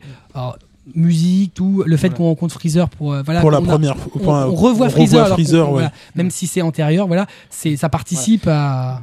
On peut se dire que c'est un des rares films qui peut coller avec l'histoire. Enfin, euh, qui à colle, qui colle, Alors, qui, a un- qui colle avec Attention, l'histoire. les téléfilms sont censément Voilà. se peuvent se placer, se placent d'ailleurs, paf peuvent se, Se placent placent. officiellement dans la chronologie. Mm. C'est d'ailleurs pour ça qu'ils sont des téléfilms et pas des films. C'est vraiment ils ont été Mm. conçus. L'histoire et le format les- leur auraient permis de se placer en tant que film. Ils ont été sciemment placés euh, euh, dans, le, dans la continuité. Alors l'autre téléfilm, on en parlera plus tard, lui a eu l'occasion d'une adaptation manga. D'ailleurs c'est c'est le Voilà. tiré d'eux. Alors que celui-là, c'est pas le cas. Toriyama est au scénario, mais c'est pas, il n'y avait jamais eu de, de version papier de cette histoire. Moi, personnellement, je trouve que c'est une, un des meilleurs, euh, enfin, meilleurs films OAV Ouais. TV spéciaux qui a été, qui a été fait sur, euh, Sur Dragon Ball Z. Ball Z. Mm. Parce qu'en en fait, on retrouve dans, dans Badak un peu les mêmes, euh, les mêmes qualités que Goku. Parce que même s'il sait euh, Freezer est plus fort que lui, il abandonne pas, il essaie, il veut, il veut Bah, toujours se battre. Alors moi je suis d'accord et pas d'accord, c'est-à-dire qu'au au début on a Badak comme un personnage Saiyan traditionnel. Traditionnel, oui, qui se Euh, bat sans haineux, violent. violent. Il a la vision de son fils qui va devenir ce qu'il est et qui va finalement tuer Freezer. Et là, révélation et il va Il, mourir. va- ouais. Voilà, il fait le kamikaze. Eh oui, parce qu'il sait qu'il va, il se Oui, fait éliminer. Il avait le pouvoir de voir dans le futur. Ah, il il- il Ouais. a à cet instant-là, voilà, il voit les images de son fils qui, euh, voilà, donc euh, Moi, il meurt parce qu'il sait qu'il va être vengé. Bon, Moi, je me souviens surtout d'une scène euh, juste sale, enfin un truc héroïque, on va dire, où il arrache son bandeau, enfin il lui reste un morceau de, tissu dans la main, et, et à force de serrer son poing, le sang imbibe le, le bandeau, Le bandeau, oui. et ça devient rouge tout le temps. C'est-à-dire, C'est c'est- c'est juste glauque en fait. Ouais, mais tu peux pas comprendre, c'est les Saiyans. Il y a un truc quand même qui, qui- m'impressionne, c'est les choses que Kobito euh, euh, retient d'une œuvre. C'est des trucs que toi t'as jamais vu, tu jamais ça va te venir à l'idée. Vers lui, et tout le truc, ça va le perturber. Pourquoi c'est rouge? Mais putain, il passe jamais à la machine à laver. Non, c'est vrai. Regarde après toutes les autres. ils sont- c'est peut-être des gros dégueulasses. Mais c'est qu'il a un sens super attachant, c'est le cas de le dire. Très bien. Et peut-être qu'ils se lavent pas du tout en fait. c'est vrai. Euh, Ça pue un Saiyan. C'est merci. des- ce sont des singes après tout. En 90, donc, c'est euh, Freezer, c'est un arc qui va durer assez longtemps, qui va durer toute l'année. Donc, il a commencé en 89, il dure toute l'année. On va avoir l'apparition d'un d'un truc important qui, euh, qui est une des choses que, que Blackjack euh, aime sans doute beaucoup, c'est le fameux escadron Ginyu, le Ginyu ouais, Toku j- j'aurais dû, Sentai. dû m'en douter. Voilà. Ouais, non, non, mais c'est Et pourquoi on dit ça? Parce que euh, ce fameux escadron, ça montre un peu hum, tout euh, ce qu'aime bien rajouter Toriyama euh, ponctuellement dans, dans sa série. C'est totalement inspiré des séries Sentai Mm. Qui étaient produites par la Toei, donc ils le sont toujours d'ailleurs, puisque Sentai est une marque de la Toei. Dragon Ball, euh, Dragon Ball Z, Dragon Ball, Dragon Ball Z étant des productions de la Toei, c'est permis très largement, même si dans le manga, très largement une inspiration. C'est une des premières inspirations d'ailleurs qu'on peut avoir dans les mangas. euh, c'est le premier à avoir, c'est un peu cette image qu'on pourrait qualifier d'otak aujourd'hui. euh, petit clin d'œil euh, aux productions euh, type euh, Sentai Tokusatsu. Euh, donc le fameux escadron Ginyu, c'est l'escadron de Freezer De Freezer, ouais. qui prend des poses euh, de, de Sentai, des poses un peu ridicules, euh, qui d'ailleurs a des couleurs différentes de l'un à l'autre. C'est-à-dire qu'il y a vraiment une couleur dominante forte, un peu à l'image des Sentai, même si on n'a pas la, la vraie, euh, la- les vraies références, on n'a pas le Red Leader euh, qui, euh, qui dirige le tout, le tout. Mais bref. Bon. Voilà, c'est un peu l'image. D'ailleurs- ils ont des problèmes quand ils sont séparés et qu'ils prennent leur pause, ils se rendent compte que ça marche pas. Ça parce marche que moins bien. Ça marche beaucoup moins bien parce qu'ils Voilà. sont pas le bon nombre. Voilà. Ouais, déjà, les poses sont ridicules. Oui, mais individuellement, c'est encore C'est pire. encore Voilà. pire, ouais. Les, en plus, leur- les noms sont Oui, aussi, hein, Ah encore bah, une fois de plus. Hein. Je crois que t'en as quelques-uns, toi. Ah Bah oui, bah, de toute façon, c'est les produits, euh, les produits laitiers, nos amis pour la vie, eux. hein. Ouais, t'en as un Ah, Vas-y. Ah, Non, là, il y a- dans ces 156 pages de notes, euh, il se. Ouais, il va pas s'y il retrouver. est déjà perdu. Ah, Bah, non, il est noyé sous les pages. Bah attends, t'as Giz, qui est euh, cheese en anglais, hein, c'est ça. Ouais, Voilà. Formidable. C'est un fromage, le mec. voilà, mais faudrait- je te dis, c'est les, nos produits, les produits laitiers de vos amis pour la vie. D'accord. Euh, voilà. Euh, donc, euh, on va avoir, on, juste euh, dans la fin de la partie, on va avoir un autre personnage, mais ce sera bien plus tard, qui sera aussi inspiré un peu de tout ce qui est tokusatsu, donc c'est les Sentai, les Kamen Rider euh, et autres joyeusetés. Euh, c'est Grid Sayaman, qui aussi est une inspiration des, des tokusatsu, euh, voilà, mais qui apparaîtra bien, bien plus tard. On n'aura d'ailleurs pas l'occasion d'en parler du tout. Euh, donc euh, 90 se termine. En 91, en mars 91, nouveau long métrage. On a là, on est à une période où on a deux longs métrages par an. C'est d'ailleurs un peu, on- ça montre la puissance de Dragon Ball parce que même aujourd'hui, si One Piece a beaucoup de, de films, on n'a pas deux animés par an. On a règle un par an, Un par an. ce qui est déjà beaucoup finalement pour la Ouais. production actuelle. Un gros, mais un. Voilà. C'est vrai que la, euh, One Piece, on, a, on est un peu dans une nouvelle génération où les films sont vraiment des films à part entière. Ils ont une durée d'un film traditionnel. Ouais. On est euh, proche d'une heure et demie. Ouais, une heure- une heure vingt, une heure et demie, ouais. Donc, 91, mars 91, la sortie du long métrage Super Saiyajin da Son Goku, traduit en français par La menace de Namek. Et Namek avec un C. oublions Oui, oui, oui, oui. Oui, mais enfin, ça, c'est pas, c'est vraiment, pour ma part, c'est pas forcément hyper important. Non, mais c'est vrai que ça a été remarqué par certains que Namek avait été écrit avec un C, puis après. Faut, faut se rendre compte quand même que euh, c'était en pas- français, on a aussi des, des- des adaptations. Mm. Euh, Son Goku devient Sang Goku. Oui. On a plein de trucs comme ça. Alors, c'est-à-dire que c'est un peu toujours compliqué. C'est pareil. Saiyan, on peut l'écrire Saiyan, on peut l'écrire Saiyan. Mm. Euh, bon, c'est toujours un peu compliqué, euh, un peu avec les Japonais. Euh, je suis même convaincu, honnêtement, que si on cherche un petit peu, on va trouver un Shitajiki quelconque où il y aura marqué Namek avec un C. Je Parce pense, qu'il y a oui. souvent des variations même euh, d'une même euh, d'une même licence. Bon, le- les Japonais, et ce qui n'est pas, voilà, ils l'écriront toujours de la même façon quand ils auront euh, avec le- les idéogrammes. Par contre, euh, dès qu'on utilise euh, des lettres euh, occidentales, c'est totalement différent. La menace de Namek, donc euh, Super Saiyajin da Son Goku. Eh, c'est le premier que j'ai dit deux fois.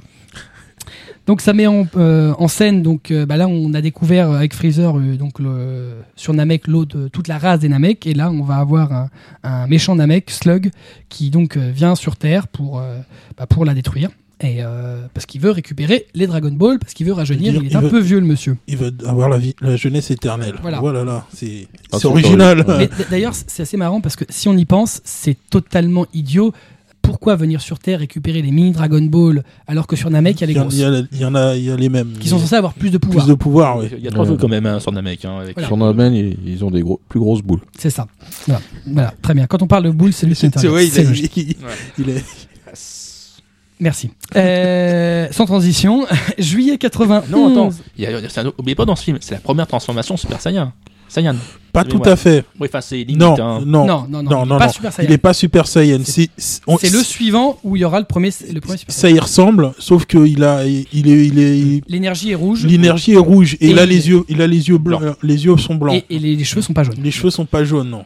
Mais on, on est quelque chose, on est sur quelque chose de Voilà, proche, mais ça, ça l'est pas. Voilà, c'était c'était pas encore écrit, mais voilà. Bah, Mais- C'est-à-dire que ça va apparaître dans le suivant, Ah en juillet 91. Donc, euh, Mais ce qui, ce qui est un peu étrange parce que euh, dans le dans ce film-là, justement, Kaio intervient aussi euh, tout en étant sur sa planète et Mm. parle justement de et parle de Freezer en disant que Slug serait presque plus puissant que Freezer. Mais euh, mais en même temps, c'est vrai qu'on Il n'est jamais on il n'est jamais dans la continuité. chrono- dans la faut continuité. se ouais. rendre compte que les producteurs produisent les films pour les, les, euh, les téléspectateurs du moment. Donc à ce moment-là, ils sont à Freezer. Oui, Ils il n'est pas encore il est pas encore Donc, euh, on, il on est va pas encore transformé. euh, on ouais. va toujours faire des rappels au, au, au Némésis du moment, à l'ennemi actuel.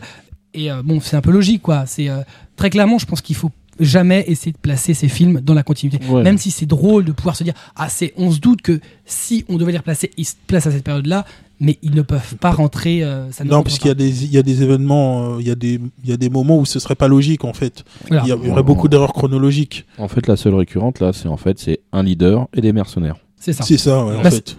C'est l'idée de Freezer. c'est l'idée de Freezer. Oui, ouais. bah, c'est pour C'est ça. Donc là, Slug, en lui, il était tout seul et des mercenaires autour de lui.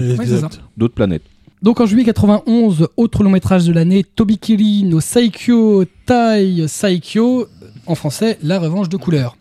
Euh, donc couleur euh, en français ou Kula. euh, Metal Kula. non, Non, c'est ça, Kula. c'est plus tard. C'est plus tard. Kula. C'est après. Donc là c'est Kula, c'est le, le frère de Le Freezer. frère de Freezer. Donc euh, ou Frieza. Bon bref, on va pas. hein, on va pas- Frieza Boy. Voilà. Donc euh, c'est le petit frangin qui vient sur Terre pour venger euh, son frère. Voilà, très clairement, c'est une des euh, comment dire, c'est un des films qui clairement peut pas se, se placer dans la, la chronologie puisque Goku est pas censé être, Être, revenu sur être Terre. revenu sur Terre à ce moment-là, oui. Donc il vient pour se, se venger. Il ressemble énormément à, à, à son frère. Donc il y a combat. Première apparition dans un film d'un Super Saiyan, c'est Goku, seul et unique. Euh, voilà. Moi pour ma part, c'est un des films qui, euh, moi c'est le- glo- globalement la période où j'ai commencé à voir les films. Donc euh, voilà, pour moi c'est un des films qui a de l'importance avec son sa suite, puisque c'est un des rares films qui va avoir sa suite. Sa suite. Ouais. Moi, j'aime bien, c'est c'est le design du, Du personnage. du Oui. Kula en transformation, en Mm. fait. Ouais. Plutôt Oui. classe. D'ailleurs, c'est vrai que c'est est- important, est- je l'ai pas dit, mais, mais si Frieza se, se transforme, c'est pareil aussi pour Kura. Cool.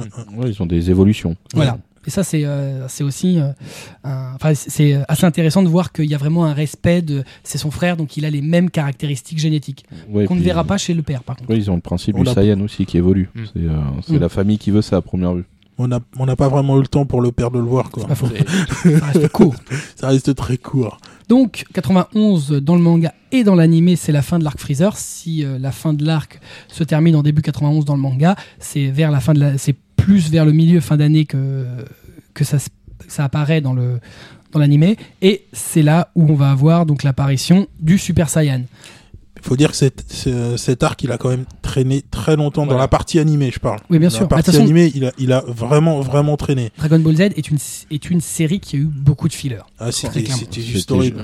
C'était horrible. Hein. C'est sur la fin, sur la fin, euh, fallait Ça faire quelque chose. Ouais, C'était parce que je vais détruire la planète. Il reste 5 minutes. Ouais, ça fait 5 épisodes, les gars. Mais euh, faudrait peut-être faire un truc. Mais euh, Ah bah c'est sûr que globalement, si on doit découvrir Dragon Ball aujourd'hui, vaut mieux le manga. Euh, euh, ouais, déjà, ou en animé, tu te passes euh, vite fait là. Tu regardes le premier épisode du voyage de la Terre à Namek et après tu, tu, tu vas directement. à la Exact. Le voyage à Namek. Ah, mais il est horrible, cette il est partie-là. culte c'est- parce que enfin, finalement alors euh, si le voyage de puisque les euh, Gohan, euh, Bulma, Krillin, Piccolo voyagent pr- en premier, finalement eux le voyage va être assez court. assez court. Mais ouais. alors Goku qui part, qui prend une capsule avec une euh, comment dire une salle Une- d'entraînement. Une salle d'entraînement euh, spécifique. une Avec, densité euh, il a- il a une C'est la pesanteur. la pesanteur voilà importante mais alors lui ça va durer tout le mais, mais tellement longtemps Ça que va durer. Je sais Ouais, pas si ça va pas durer 10 épisodes, quelque Ouais, chose mais, comme ça. euh, c'est juste Goku, horrible. hein, il a un sens d'orientation. Euh, Ouais, Ouais. et puis même, il y a des gags rigolos. Tu sais, quand il doit réparer la, la navette avec de la colle, il reste coller le, le pied dans la colle, à l'extérieur, devant un soleil. Et puis il lance un Kamehameha. Oui, pour s'en tirer exactement. c'est Ouais, c'est- logique. Tiens d'ailleurs, euh, petite, euh, petite aparté, Kamehameha, euh, c'est le nom d'une dynastie de rois hawa- euh, Hawaïens. hawaïens. Mm. C'est pas mal ça. Ouais, ça c'est rigolo. Euh, ouais. Toriyama, Même il a de la culture. hein. ça, ça a un sens parce qu'il en a fait un sens. Alors, est-ce que Kamehameha vient avant Sennin Mais euh, donc dans, Ka- dans Kamehameha, il y a le Kame. On peut aussi avoir le Kame, le tortue de Kame Sennin. A, c'est une vague. C'est la vague euh, Mais il de me la tortue. Il me semble que, que dans, la, dans la série, enfin, Toriyama l'a expliqué comme, c'est- comme étant une technique développée par Kame Sennin, en Ah, fait. mais c'est sa technique. C'est lui sa qui- technique, lui il l'utilise euh, contre la, la montagne de Daimao Oui. pour l'éteindre. C'est là que Goku le voit et limite immédiatement, alors que c'est censé être une technique une qu'on ne peut technique pas parce, parce qu'en gros il a mis il dit il l'a fait alors que j'ai mis genre 50 ans à la, la, à la Mais peaufiner un quoi. peu ce qui est intéressant dans l'idée, c'est ce que disait Cobb, c'est euh, toute l'étymologie finalement de, de ces termes. C'est pas, ça vient pas de rien. Logiquement, ça lui a été inspiré par quelque chose, en l'occurrence. Donc, euh, un- Bah, disons que là, déjà pour le Kamehameha, si vous vous souvenez bien, pour la version française, ça, ça s'appelait la vague, la vague défer- déferlante. la vague déferlante. euh, dans la version française, tu parles de l'animé ou du manga Ne- dans, non, non, non, dans l'animé. Ah, on se souvient pas. Ah, Oui, ça, bah, a été, ça a voilà. été ça a été de euh, vieux, c'est la vague déferlante. c'était la vague déferlante ouais. C'est pas mal hein, comme trad en fait. Ouais, ouais, c'est intéressant. Mais on voit que d'ailleurs Kamea en tant que tel, ça a marqué une génération puisque le premier magazine de prépublication euh, qu'a sorti Glénat, qui est l'éditeur du, du manga en français, on le verra un peu plus tard, euh, son magazine, le premier magazine, les gens ne le connaissent pas peut-être parce qu'il n'existe plus, certains le connaissent, euh, j'ose espérer, s'appelait Kamea. Donc euh, un peu dans cette référence-là, on a aujourd'hui une boutique qui s'appelle Kamea Shop, ça reste un terme qui a marqué profondément un peu euh, bah, toute cette génération de trentenaires, quarantenaires euh, de manga. Voilà, D'ailleurs, je suis étonné qu'Ayaku Shop s'appelle pas euh, Kamehameha Shop. Euh, Non, trêve non, de digression. Euh, donc, euh, je le disais, donc euh, 91, ça marque l'apparition du Super Saiyan dont on avait un peu entendu parler en arrivant sur Namek, où Vegeta parle un peu de, de cette légende du Super Saiyan légendaire, censé être le Saiyan ultime qui apparaît tous les 1000 ans. dont Freezer parle aussi et qu'il craint beaucoup et c'est d'ailleurs pour ça qu'il a servi la race des Saiyans et qu'il a qu'il a qu'il les a quasiment exterminés Qu'ils a exterminé. ouais. parce qu'il en avait excessivement peur. Bon, on verra que là-dessus, c'est plus ou moins. Voilà, Goku n'est pas le, Saiyan, le Super Saiyan légendaire. Bon, c'est une, une, une évolution des Saiyans que personne ne connaissait, comme de par hasard. Ouais, voilà. Mais voilà, globalement, on se doute qu'à ce moment-là, Toriyama veut en faire le Super Saiyan légendaire. Mais pour continuer, il doit de. euh, si Goku est arrivé à un stade qui est le stade ultime, il n'y a plus d'évolution possible, il n'y a plus d'ennemis. Donc, il faut que les autres se mettent au niveau, il faut qu'ils montent, il faut que les autres deviennent Saiyan, etc., etc. Et il y a une montée, un peu une escalade, mais qui est la logique du shonen finalement. Le dépassement perpétuel. Il n'y a jamais de stade définitif. On peut même se douter que les X stades Super Saiyan existants, il y en a même peut-être d'autres qui n'ont jamais été développés à ce jour. En 91, c'est le début d'un arc euh, majeur aussi, qui est un peu un arc imbriqué, c'est l'arc des cyborgs, qui va être imbriqué avec le suivant, l'arc de sel. Euh, donc qui va montrer l'apparition d'un nouveau personnage euh, chez les héros, qui en avait pas eu beaucoup jusqu'alors, c'est-à-dire que depuis, euh, la par- euh, Piccolo- depuis le fait que Piccolo se rajoute à l'équipe, il y avait plus de nouveaux héros. Vegeta arrive sur Terre, donc on se rend compte que là, il a quitté Namek avec les copains et il est plus, bizarrement, il est plus méchant. Non. Euh, Mmh. Enfin, il est, ouais, non, il, est, taciturne. il est- voilà, mais il, Il non, est il- toujours dans son coin. il est plus méchant, ouais. c'est-à-dire que là, il veut plus éliminer euh, tous les tous les mecs. Ce qui est bien d'ailleurs, ce qu'on remarque, c'est que toute l'équipée de Goku, ils sont tous comme lui. C'est ils ont aucun problème pour pardonner. Non. Les mecs, ils se sont fait buter par Vegeta. Alors qui s'est fait buter par Vegeta? Piccolo, Krillin? Non, Krillin peut-être pas. Pas Krillin, Yamcha, Yamcha. Tenshinhan. Hmm. Et tout le monde l'accepte. Yamcha, euh, Mais- il, il- il est pas content de le voir. hein. Mais. Yamcha, il est pas content parce que si euh, sa copine. euh, Ouais, Bulma semble intéressé par, euh, Ah, est par Vegeta. Oui, plus qu'intéressé. Ouais, enfin bon, l'autre il se revient quand même qu'il l'a un peu tué quand même. Ouais, voilà. C'est le seul d'ailleurs a priori à. Mais Yamcha est un pers- c'est le personnage le moins presque le moins positif. C'est le plus Ouais. pervers. Le C'est celui en gros qui a. Enfin, H- le- Pervers, non. Bah, dans Dragon Ball, euh, c'est le premier forcément. personnage masculin que, que Goku rencontre. C'est euh, Oui. le- le- il est intéressé par les gonzesses. euh, c'est le personnage qui, Ah, il a- euh, qui a du mal à les aborder. Oui, en fait, il a un trac dès qu'il dès qu'il voit une fille, il a le trac et Voilà. il perd ses moyens. Bon, c'est un enfin, peu- c'est un peu le c'est un peu l'exact opposé de, de, de, de la naïveté de Goku. Lui, il est plus dans la. Lui, t'es dans la réalité. Mais il, il Alors, il a la, aussi. la réalité, t'as peur des filles et tu tombes dans les vapes quand tu vois une culotte? Hmm, euh, non, mais dans le principe où le mec il, il est un peu plus euh, contemporain, on va dire. Ouais, peut-être. Enfin, il, il aime aussi beaucoup l'argent. Enfin, quand, Oui, il le rencontre, c'est un Il est voleur. contemporain. en Et, fait. et tout ce qu'il fait après, quand on le voit dans les autres arcs, il essaye, il est toujours en galère parce qu'il a, il a essayé quelque chose. Bah non, il a perdu de l'argent, il a plus, il a plus un rond. Quelque part, c'est le personnage est- le plus humain de l'équipé. Ouais, Voilà, en fait, ouais. ouais, c'est le plus proche c'est le plus proche, voilà. c'est le plus proche des, des plus, humains, ouais. Et quand on voit comment il finit en plus, un batteur d'une équipe de baseball. Parce que au final, Ten, Tenshin Han, lui, euh, est, souvent en train de s'entraîner avec Chaoz. Il est dans, il est dans sa montagne, il a toujours à méditer ou autre. Même il, il est plus un personnage fort, il reste toujours il dans a- la il logique toujours des dans arts la martiaux. logique des arts martiaux. ouais. Ouais. Donc avec euh, ce- ce- cette volonté de se dépasser. Que d'ailleurs va prendre un peu Krillin par la suite, alors qu'au début de Dragon Ball, Krillin est un personnage euh, un peu ambivalent. C'est surtout un peu un petit salopard. Mais c'est que Au, dé- un au personnage début, ambivalent. au début, C'est ouais, qu'il- c'est. il, il- il a, en- enfin, il, il est là pour euh, pour écraser les autres. euh, il, il est pas, mais petit à petit, Goku le fait changer. Et euh, dans Dragon Ball Z, il est clairement, voilà, il est euh, le meilleur ami de C'est le Goku. meilleur ami de Goku. mais il, a atteint ce stade où il va essayer de se dépasser. Ça durera pas X temps. D'autres choses sera, il sera plus, ouais, il sera un peu, il est un peu plus limité aussi au niveau des capacités que. Non, même dans la volonté, je pense. Ouais, je pense voir aussi, ouais. a, voilà, il a, il a d'autres intérêts. Aussi. Donc le début de l'arc des cyborgs, ça montre l'apparition donc des fameux cyborgs, C16, C17, C18, C19 et C20. D'abord C19 et C20, qui sont donc euh, des reproductions, c'est C20 de souvenirs qui est la reproduction du docteur Gero. Oui, tout à fait. c'est ça. Donc euh, le docteur Gero qui est euh, le, le, le- le- un des le survivants savant de la- de l'armée du Red Ribbon. Du Red Ribbon, ouais. euh, qui avait créé d'ailleurs un, un, cyborg à l'époque. Euh, bon, numéro 8, Voilà, numéro tout à 8 qu'on qu'on voit, qu'on voit dans, dans l'arc du Red Ribbon, du Red qui Ribbon. ressemble à Frankenstein. Ouais. Mais Enfin, qui, la- la- mais voilà, mais qui est très sympa. qui est Voilà. très sympa, ouais. Bon, très clairement, à ce moment-là, il n'y a pas d'idée de développer euh, les cyborgs par la suite. Non, ça Ça semble, vient- ça semble un peu bizarre parce Ouais. qu'il a numéro 8 et puis bon, il semble être euh, une production parmi tant d'autres. Bah, il avait pas de nom. Dans le manga, il s'appelle numéro 8, il s'appelle pas Oui. C8. Non, il s'appelle numéro 8. Voilà. ouais. Après, dans, dans tout ce qui va être encyclopédie, etc., on le verra en tant que C8. Parce mais, que mais bah, au a début, posteriori, vont- mais au début de quand il est quand il apparaît dans Dragon Ball, il apparaît vraiment en tant que numéro 8, ouais. Ouais, D'ailleurs, c'est un produit défectueux d'après euh, Ouais. le Red Ribbon. Parce qu'il a il a Il a un cœur. Il a un cœur, ouais. Alors, on va avancer un petit peu parce qu'on fait, ça fait déjà une heure qu'on est dessus. Euh, donc, euh, 91, euh, on a aussi un truc qui est important pour nous. Euh, c'est le Dorothée Magazine, euh, le magazine donc, du club Dorothée, qui va publier un extrait euh, traduit du manga de 64 pages euh, dans un magazine spécial, le spécial Dorothée Histoire complète numéro 2, sur le début de la saga des cyborgs, donc bien bien avant la diffusion euh, à la télévision en France, et malheureusement qui n'avait pas les droits. Donc c'était un peu une diffusion euh, Ah, c'est bizarre. hein. Mais non, c'est c'est du- Ils l'auront fait aussi avec un, un- un- un extrait de City Hunter. c'est le côté fan, ça. C'est ça. Euh, ça leur a valu des remontrances, paraît-il. 92, donc on va un peu plus vite. 92, sortie du spécial euh, Atsumare Goku Warudo, euh, traduit par euh, Réunissez-vous, le monde de Goku, euh, qui est une vidéo interactive souvent assez peu connue, puisque à utiliser avec la console Telebico de Bandai, où il y avait donc euh, il y avait des questions qui étaient posées voilà. pendant le, la vidéo. En mars 92, sortie d'un nouveau long métrage Geki Totsu Yaku Okupawa no Senshitachi. En français, 100 000 guerriers de métal. C'est le fameux Metal Kura dont on parlait Kura, tout à l'heure. Euh, Kura, donc premier euh, personnage à réapparaître hein, dans un second film, donc euh, qui est là en version métallisée et que euh, Goku euh, et Vegeta notamment vont affronter euh, sur une autre planète que la Terre. Et c'est là qu'on se rend compte qu'il y a des personnages qui servent vraiment à rien. Enfin, plus à rien. Tortue Génial, il est has-been. Oui, c'est vrai que là, il Ah a oui, pu. il a pu, il a, Enfin, il sert plus à rien. Dès le début de Dragon Ball Z en même temps. Ouais. Mm. Il Et d'ailleurs, de souvenir, dans, dans Metal Kura, euh, Vegeta est aussi Super Saiyan. Oui, oui, oui. On est d'accord. Oui.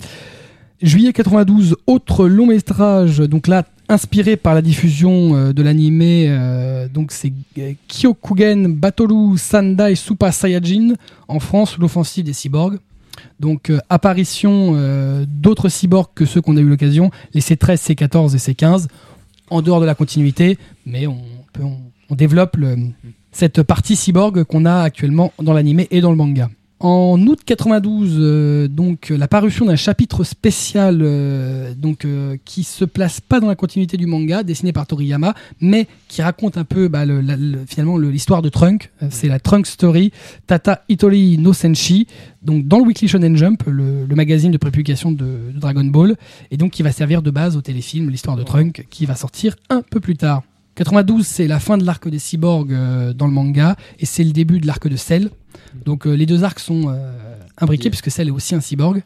Euh, c'est aussi un, un ennemi important de, de Dragon Ball. Et le, le fameux Cell Game, donc Mm, le, voilà. le tournoi où, euh, où Cell invite euh, donc ses ennemis à le combattre, débute dans la seconde moitié de, de- de cet arc, l'arc du Cell Game, de, du, de Cell. 93, 93, c'est une date importante, euh, c'est une, une année importante pour nous, Français, puisqu'en février 93, c'est la sortie du premier fascicule Dragon Ball en kiosque chez Glénat.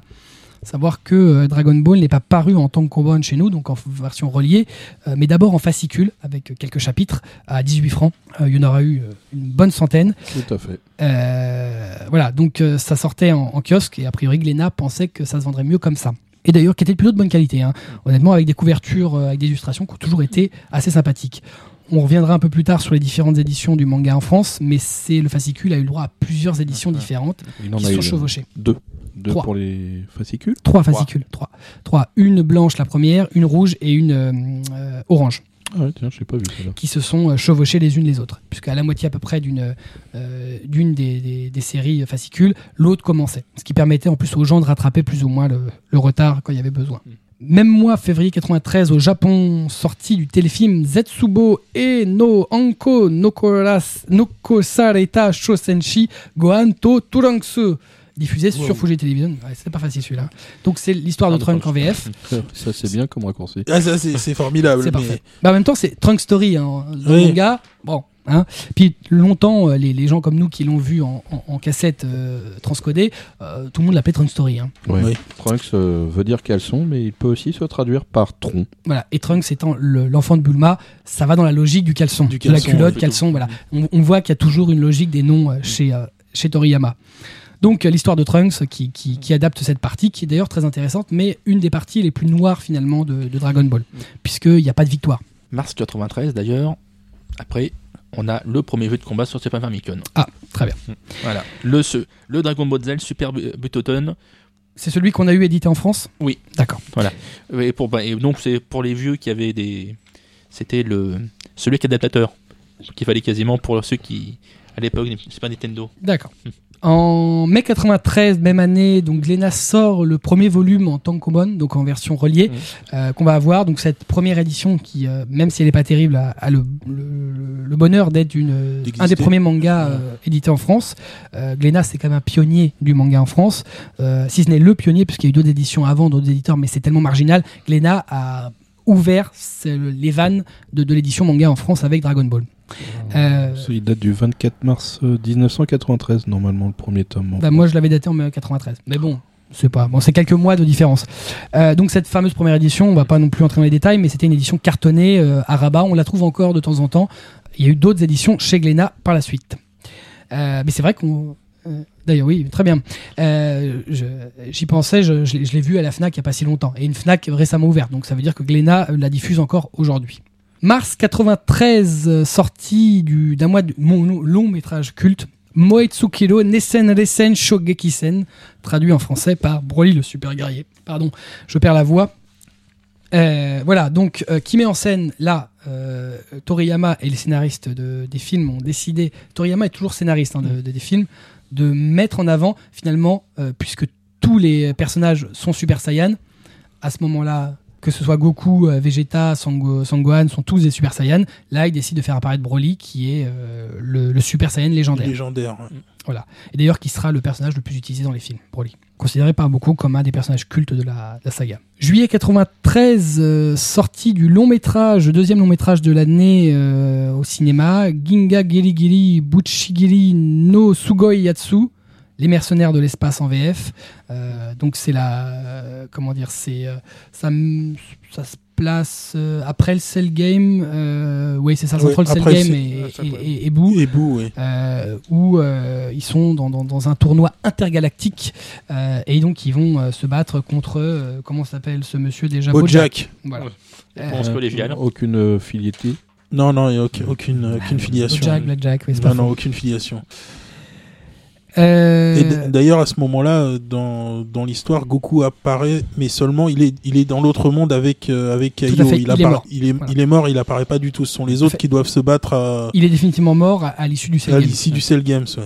Donc, euh, en août 93, euh, c'est la sortie d'un jeu qui va être important, qui va peut-être être le plus important de Dragon Ball dans le sens à ce, ce qui va, ce, qu'il aura avec. euh, donc, c'est le, le ça va être un, un jeu qui va être euh, sorti avec un film qui va s'appeler Guide, enfin, un, un direct ou vidéo qui s'appelle Gaiden Saiyajin Zetsumetsu Keikaku. En français, le plan d'anéanti- d'anéantissement des Saiyans. Donc, une production Bandai euh, produit euh, un, un animé qui a été demandé à la Toei, qui sert de, de, de soluce pour le jeu sur Famicom. Oui. Il a d'ailleurs été remasterisé en 2010 et offert en bonus avec Dragon Ball Raging Blast 2. Deux. D'ailleurs, c'était un des seuls TV spécial ou AV film qui, était, qui avait jamais été diffusé, qui, qui n'avait jamais été diffusé en fait, France. C'était le seul totalement inédit. Ah, maintenant, les- Après, euh, jusqu'à Raging Blast. avant Raging Blast, oui. Raging Blast 2, ouais. Donc 93, euh, dans le manga, c'est la fin de l'arc de Cell, donc la fin du Cell Game. Euh, Cell meurt, mais Goku aussi, une deuxième fois, et cette fois-ci c'est définitif, puisque le... En fait, c'est lui qui demande à, ce que, à ne pas être, euh, à ne pas être ressuscité. Exactement, oui, parce qu'il pourrait l'être par les boules de Namek. Il pourrait l'être Ouais. par les boules de Namek, mais il demande parce que il, on lui aurait fait en fait comprendre que le fait qu'il existe fait qu'en sorte il, toujours attire les ennemis. il attire Ouais. les ennemis encore plus puissants c'est vrai qu'on l'a pas dit, mais euh, Cell est logiquement créé pour l'éliminer. pour l'éliminer lui. 93, c'est le début d'un arc qui est la, la fin, la déchéance un peu de Dragon Oui, Ball. là, c'est l'arc de trop. Alors, euh, c'est l'arc de bout. On dit, mais c'est pas officiel et euh, Toriyama le dira sans doute jamais. Mais paraît-il que pour Toriyama, l'histoire se terminait au Cell Game. Goku euh, mourait. Il n'a pas de logique. C'est le héros de Dragon Ball. Il n'est pas censé. euh, l'histoire n'est pas censée perdurer sans lui, euh, même si d'une certaine façon on peut toujours le faire revenir.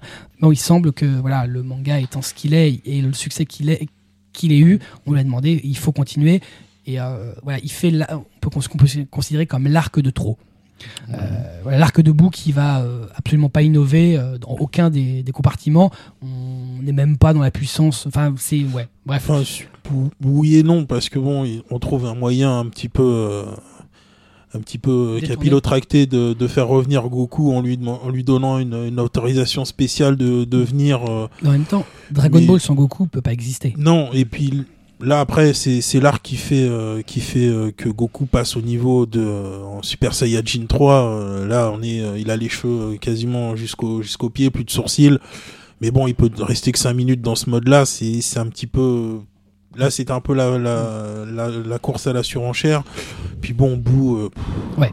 c'est il est c'est un gentil perso de Toriyama mais bon, il est un peu ridicule Bah, comme perso. Je, je- je pense Enfin, que non, après- on n'est non, pas dans la maîtrise. hein. Ouais. Euh, Boo apparaît tel que euh, Toriyama quand il le fait apparaître, il sait pas ce qu'il va en faire. Non, il sait pas que ça, ça va devenir voit, Majin Buu. Il sait pas. voilà. Est-ce que c'est un méchant? Est-ce que c'est un gentil? Est-ce qu'un autre va apparaître? Puis bon, quand, il, quand, quand on voit comment il transforme ses ennemis en pâtisserie, euh, et Oui, manger vrai. après, c'est- ridicule. Non, puis le- cette espèce d'amitié avec euh, avec, Mr. avec, Satan. avec Mister Satan, c'est totalement délirant, quoi. Et Majin Buu, d'après Toriyama, ça serait la représentation de un autre de ses managers. ah ouais, c'est c'est qu'il les aime. Hein. Non, C'est- non, non, mais non, je, je pense que là, honnêtement, je, je pense qu'il a été forcé, mais vraiment forcé. ouais. De toute façon, très Mais clairement, ça se sent, ça Toriyama, depuis Dragon Ball, produit quasiment plus rien. C'est un homme fatigué. C'est un homme qui a, qui a fait énormément de volume. Enfin, c'est vrai que là, c'est un peu une digression, mais c'est important de le dire.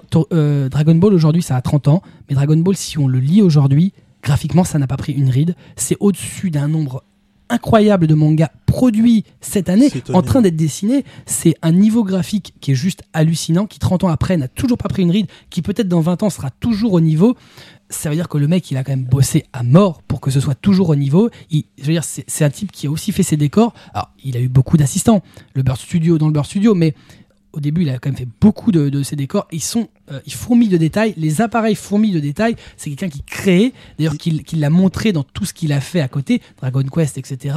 Euh, Même dans le bestiaire, quand il dessinait certains types de dragons, certains, effectivement, il, a, il adorait faire ça. Tu le disais dans les, dans tout ce qui est euh, véhicule, il prend un soin énorme dans les véhicules. Même dans les personnages, il Même dans s'arrête jamais. C'est-à-dire que euh, si dans beaucoup de shonen, on a un méchant qui a une forme, ah, qui va s'énerver, il va juste avoir les sourcils qui vont se froncer, lui, il- il il- les, les formes évoluent. Freezer, les formes évoluent. Évolue, ouais. Les formes évoluent. C'est-à-dire que c'est vraiment un type qui se remet perpétuellement en question graphiquement pour en apporter toujours quelque chose de différent, tout en étant toujours dans la même logique. C'est-à-dire Cell, il se ressemble toujours jusqu'au bout, mais il est toujours différent.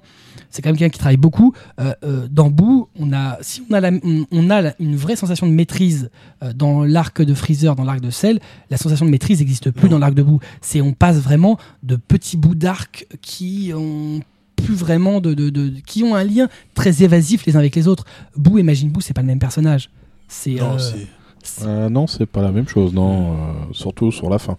Ouais, c'est voilà, ça a juste rien à voir. Euh, pareil, enfin moi, tu t'en parlais, donc la, la fameuse, c'est la Super Saiyajin 4 de souvenirs. Enfin, ou 3, 3, 3, ouais. c'est ça 3. Euh, la 4, c'est celle C'est de celle GT. De GT, ouais. Euh, moi, elle est moche, hein. moi, le mec, Ah, c'est sourcil, c'est- c'est- waouh. ouais, c'est- c'est c'est même non là, mais, mais qu'est-ce qui se passe? C'est, enfin, c'est, c'est- moi, j'ai pas trouvé ça super esthétique. C'était le- pas très justifié. Ça arrivait un peu d'un Gros, coup. sourcil, euh, gros sourcil sans sourcil. ouais, il a plus de sourcils du tout. C'est, c'est un petit peu étrange, ouais. euh. Voilà. En même temps, il se dit que, que Toriyama dessinait Oui. plus que les visages à ce moment-là et plus du tout ni les corps ni les décors. Donc euh, voilà, il- c'est un homme fatigué et euh, je pense qu'aujourd'hui on le paye un peu puisque malheureusement Toriyama produit plus vraiment grand-chose. En 93, donc fin de cet arc de Cell, on fait un saut dans le temps, 7 ans après le fameux Cell Game, et donc c'est le début de l'arc de bout. On découvre comme héros, tout au moins au début, euh, Gohan, euh, qui a grandi, donc qui a 7 ans de plus, qui est adolescent, un peu avec ses émois, c'est plus ou moins... euh, Enfin bon, c'est- ça essaie plus ou moins de reproduire la nonchalance de Dragon Ball sans jamais y arriver. Ouais, mais c'est poussif. Hein, c'est... Voilà. Et donc pendant l'année, on a le 25e Tenkaichi Budokai où euh, les personnages, voilà, l'arc va commencer à se développer et les ennemis vont, vont apparaître. 95, mars 95, sortie d'un nouveau long métrage, une merveille, euh, puisque c'est Fukatsu no Fujion Goku to Vegeta, qui est Fusion en version française, donc qui est la fameuse, euh, voilà, c'est euh, Goku et Vegeta sont morts, ils sont dans le monde des morts, ils fusionnent pour se battre contre un méchant. C'est pas la même fusion que dans que dans la, que dans l'animé, que dans le manga. C'est assez marrant d'ailleurs. Dans le manga de souvenir, c'est Begito et c'est oui c'est ça, c'est Begito et euh, dans le film c'est euh, Gogeta. Voilà. Et d'ailleurs le, le nom est différent et la forme est différente. Euh, euh, voilà. Bon, pas le même costume. Ouais, costume bleu, Mm. de mémoire.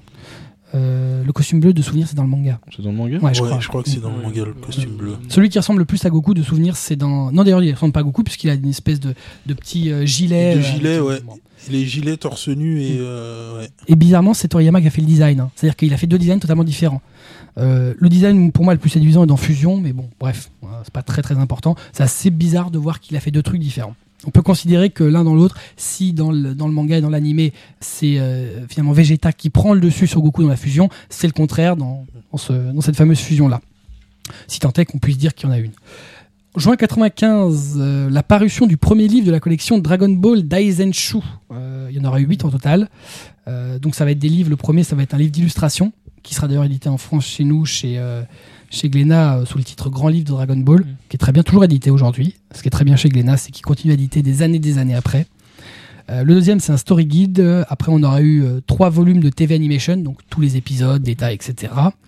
Un volume sur les films et les spéciaux, un World Guide, donc un peu un guide du monde. Et le dernier, une encyclopédie qui sera éditée en France chez nous, sous le titre Grande encyclopédie de Dragon Ball, chez Glénat toujours.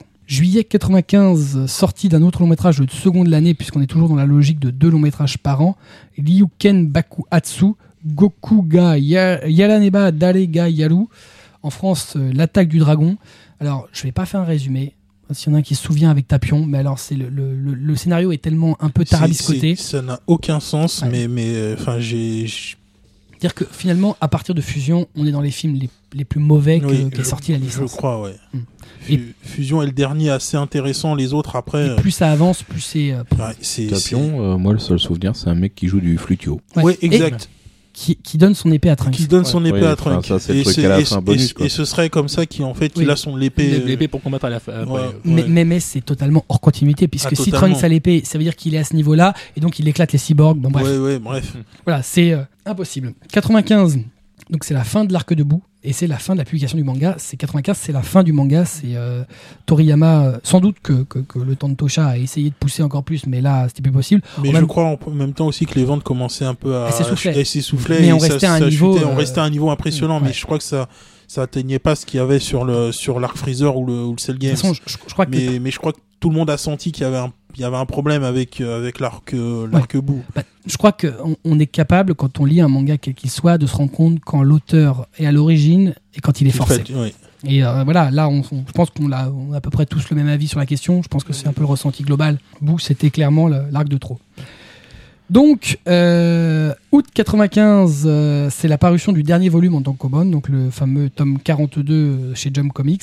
La même année, en octobre 95, on aura en France la sortie donc des longs métrages euh, qui seront sortis au Japon euh, dans le courant de l'année. C'est-à-dire qu'on les a eu vraiment très très, tôt. oui. Donc euh, c'est les premiers qu'on a hein, euh, au cinéma. C'est Fusion donc et l'attaque du dragon, c'est les traductions françaises en salle sous un même titre Dragon Ball Z le film. Oui. Ils Qui sont eu un oui, bon succès. Ils sont passés, ils sont passés tous les deux à la suite, oui, pour pour avoir, je pense, une certaine durée, puisqu'ils font une quarantaine de minutes. C'était pour Pour avoir au moins les pour 1 heure et avoir demie une heure et demie minimale euh, qui justifie le effectivement la location d'un d'un de salle de cinéma. Mais je crois que de mémoire, ça a été il y a eu quand même pas mal de pubs, mais je crois que ça a pas beaucoup bien, ça a pas beaucoup marché. Alors, euh, A priori, moins que ce qu'attendait AB, AB, mais quand ouais. même bien. hein. faut savoir quand même qu'à cette année, euh, cette année-là, euh, en 95, AB s'est développé beaucoup de choses, et notamment un, un, un salon, puisqu'ils ont lancé, c'était Planète Manga à l'espace Champéret. Ils Oui. sont un peu dans, dans le tout Dragon Ball, on va développer tout ce qu'il y a autour. D'ailleurs, le- l'affiche reprend des personnages de Dragon Ball Z. C'est vraiment, on essaye d'aller un peu partout. Ils sortent des jouets euh, sous leur propre marque qui sont catastrophiques. Ah, ils sont vraiment laids. C'est, euh, mais voilà, c'est un peu euh, là. AB essaye de, de- de- Je pense qu'ils sentent aussi que ils vont avoir. Là, Bah, ils, arrivent à la fin de la diffusion à la télévision. Ils- savent- se faire bouter de ouais. TF1. Il faut essayer de développer un maximum à côté. 96, janvier 96, c'est donc la fin de la, diffusion de l'animé au Japon sur Fuji Television. On aura eu 291 épisodes au total. Donc si on additionne avec les 143 de, de Dragon Ball, ça fait- 153, ouais, ça fait ça fait une, une saga mais juste impressionnante. bah, Aujourd'hui, c'est juste euh, un. Enfin, c'est inimaginable. Et on va avoir un truc qui va. euh, Enfin, là, je sens qu'il y en a qui vont se faire plaisir.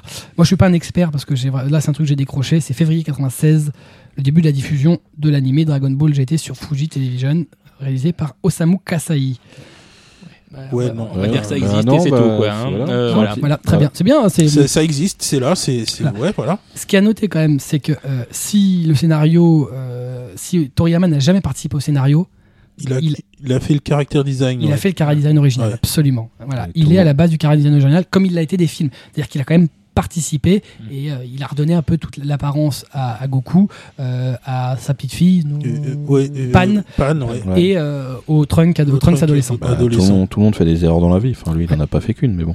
Enfin, là, effectivement, le problème de cette série, c'est que sur le début, euh, on se disait, ouais, on va repartir sur quelque chose qui refaire penser à du Dragon Ball. Parce que c'est, euh, repartir aux origines. repartir à- à- aux origines qui avaient été totalement anni- annihilées dans le, dans le Z. On- bon, les boules du dragon, ouais, servaient en fait à ressusciter les gens à chaque fois euh, qu'il y avait en gros euh, un méchant qui avait tué quelqu'un. Et là, euh, là, on se disait, ça y est, on repart sur du, sur du Z, sur du, euh, sur du Dragon Ball. Ouais, c'est ça. On, on fait. On euh, fait le voyage pour aller chercher les je, je ne sais plus trop qui euh, euh, réunit les, les Dragon Ball pour rendre Goku. euh, en fait, c'est c'est Pilaf, c'est Pilaf, Pilaf qu'on avait complètement oublié, qui réunit les Dragon Ball, mais en fait, il se trompe dans son vœu. Goku redevient effectivement enfant, mais il a toujours, il a toujours la, le même niveau, le même Toujours niveau de puissance. Mm. Et il peut toujours se transformer en Super Saiyajin 3, ce qui ne ressemble strictement à rien quand il le fait. C'est juste abominable, mais il peut toujours le faire. Il peut toujours se transformer en Super Guerrier. Il a exactement la même puissance, donc ça n'a servi à rien. Mais, mais malheureusement, ils sont obligés de repartir effectivement chercher les, autres- les autres Dragon Ball, puisque celles sur Terre sont bloquées pour un an. Hmm. Donc, euh, Ouais. Et puis sur les Dragon Ball de terrestres, euh, ils, plan, ils te pondent un plan foireux, comme quoi elles seraient abîmées. oui, à force de faire des vœux positifs. Ouais, Parce qu'en faisant des vœux positifs, une énergie négative n'est pas. euh, une énergie négative vient dessus. Donc le fait d'avoir voulu ressusciter des gens parce que un, un tyran de l'espace les avait Mm. tués ou un grand méchant, Mm. ça a amené une énergie négative dessus. Si on va assez loin, on peut dire que GT n'est pas canonique, très clairement. Ah carrément Euh, pas, non, non. non, c'est un truc en plus. C'est un truc en plus. Bon après, on, on est parti dans des délires où les où les Dragon Ball terrestres euh, prennent euh, prennent forme euh, de guerriers dragons. euh, Goku devient Super Saiyajin 4, il fait une fusion avec euh, avec euh, avec Vegeta qui devient aussi Super Saiyajin 4, c'est c'est juste abominable.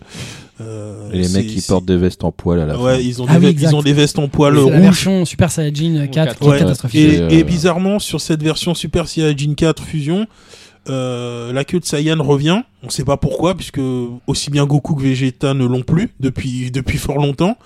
C'est juste abominable. Et, et, euh, d'ailleurs, au niveau graphique, ce qui est, assez marrant, c'est qu'on ne vient pas aux, aux sources, mais il y a beaucoup de représentations graphiques de Sangoku dans Le Voyage en Occident, donc le, le roman original, qui se retrouve un peu avec cette, euh, un, un- un pantalon bas et donc le, le torse velu euh, Oui. visible. Et ben là, c'est le cas. On a cette espèce de, de- de graphisme avec le, le pantalon bas et euh, Ouais, le pelage au-dessus. Donc il y a un peu un- une espèce de, de volonté de, de la production de se dire non non mais on respecte le truc Ouais. originel mais on Mais- sent que c'est pire que bout quoi. Ouais, Déjà ouais. c'est chiant mais, là c'est over c'est- chiant. C'est dommage parce que l'idée de base était bien, mais on s'aperçoit assez vite que au final, non, euh, euh, ça va pas le faire. Globalement, seul Toriyama est capable de faire un scénario sur sa série. Ouais. Ouais. C'est 64 épisodes de souffrance, mais Ouais, ouais. réellement, Moi, réellement, les, moi, les séries, je les avais appelées les, les Saiyan Night Fever.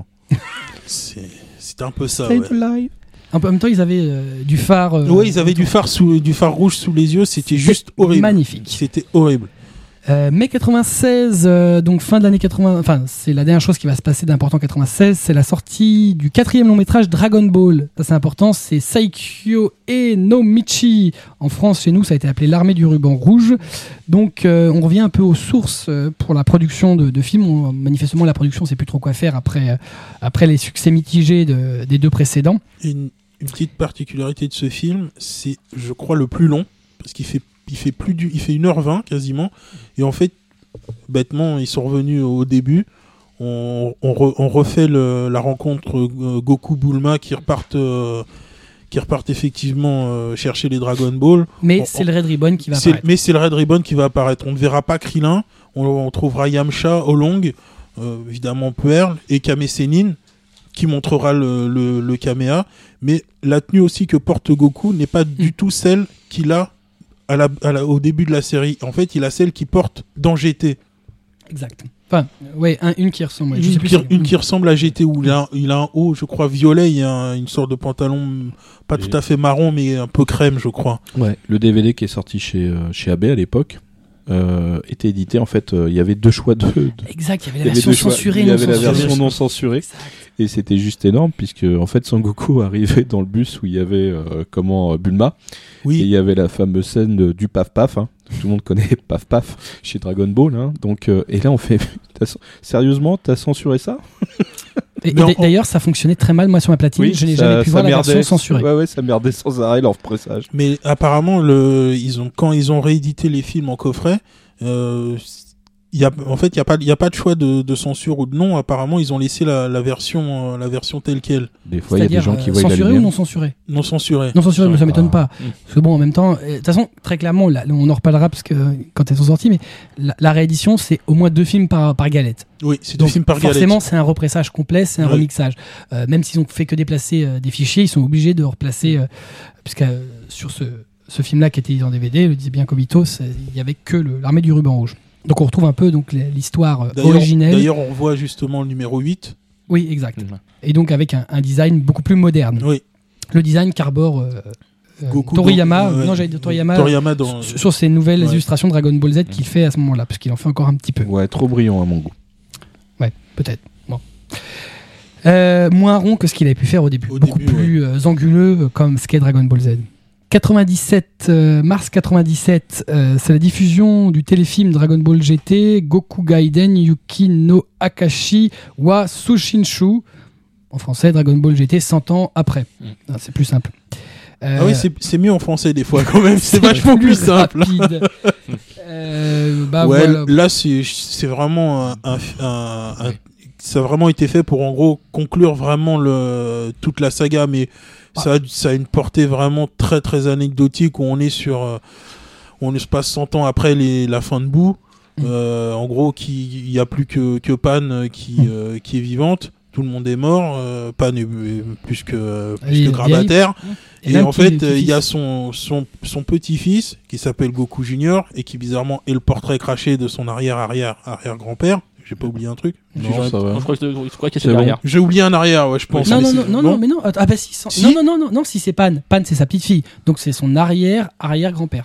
Ça non, suffit. non, parce que c'est c'est c'est le petit-fils de Pan. Mais oui, ah non, c'est le petit. Ah oui, exact. Donc Mm. c'est ah oui, tu as raison. Encore un de plus. Oui, oui, c'est c'est Et ça, je ça me rien du tout. hein. Ouais, c'est bien ce Non, que non, je dis. je- ouais. Et en fait, Je, je, je- je ne sais En pas, temps, je ne sais pas ces hein, émissions, je ne euh, suis pas là. ouais, non, mais en fait, c'est GT, non, mais en même temps. Et donc, il- suivre. et donc, Goku Junior part à la recherche des Dragon Ball. En fait, c'est une, c'est en gros une quête initiatique et euh, Nullissime. c'est c'est sans intérêt, mais vraiment. euh, D'ailleurs, c'est imp- c'est important de voir que Dragon Ball GT, c'est la première série Dragon Ball à ne pas avoir de film. C'est un téléfilm. c'est un téléfilm. qu'ils n'ont ouais. pas, ils n'ont pas osé montrer ça en salle de peur de se faire euh, bouter Ah, comme mais des- J'ai cru, j'ai cru que tu allais dire Dragon Ball GT, c'est inintéressant.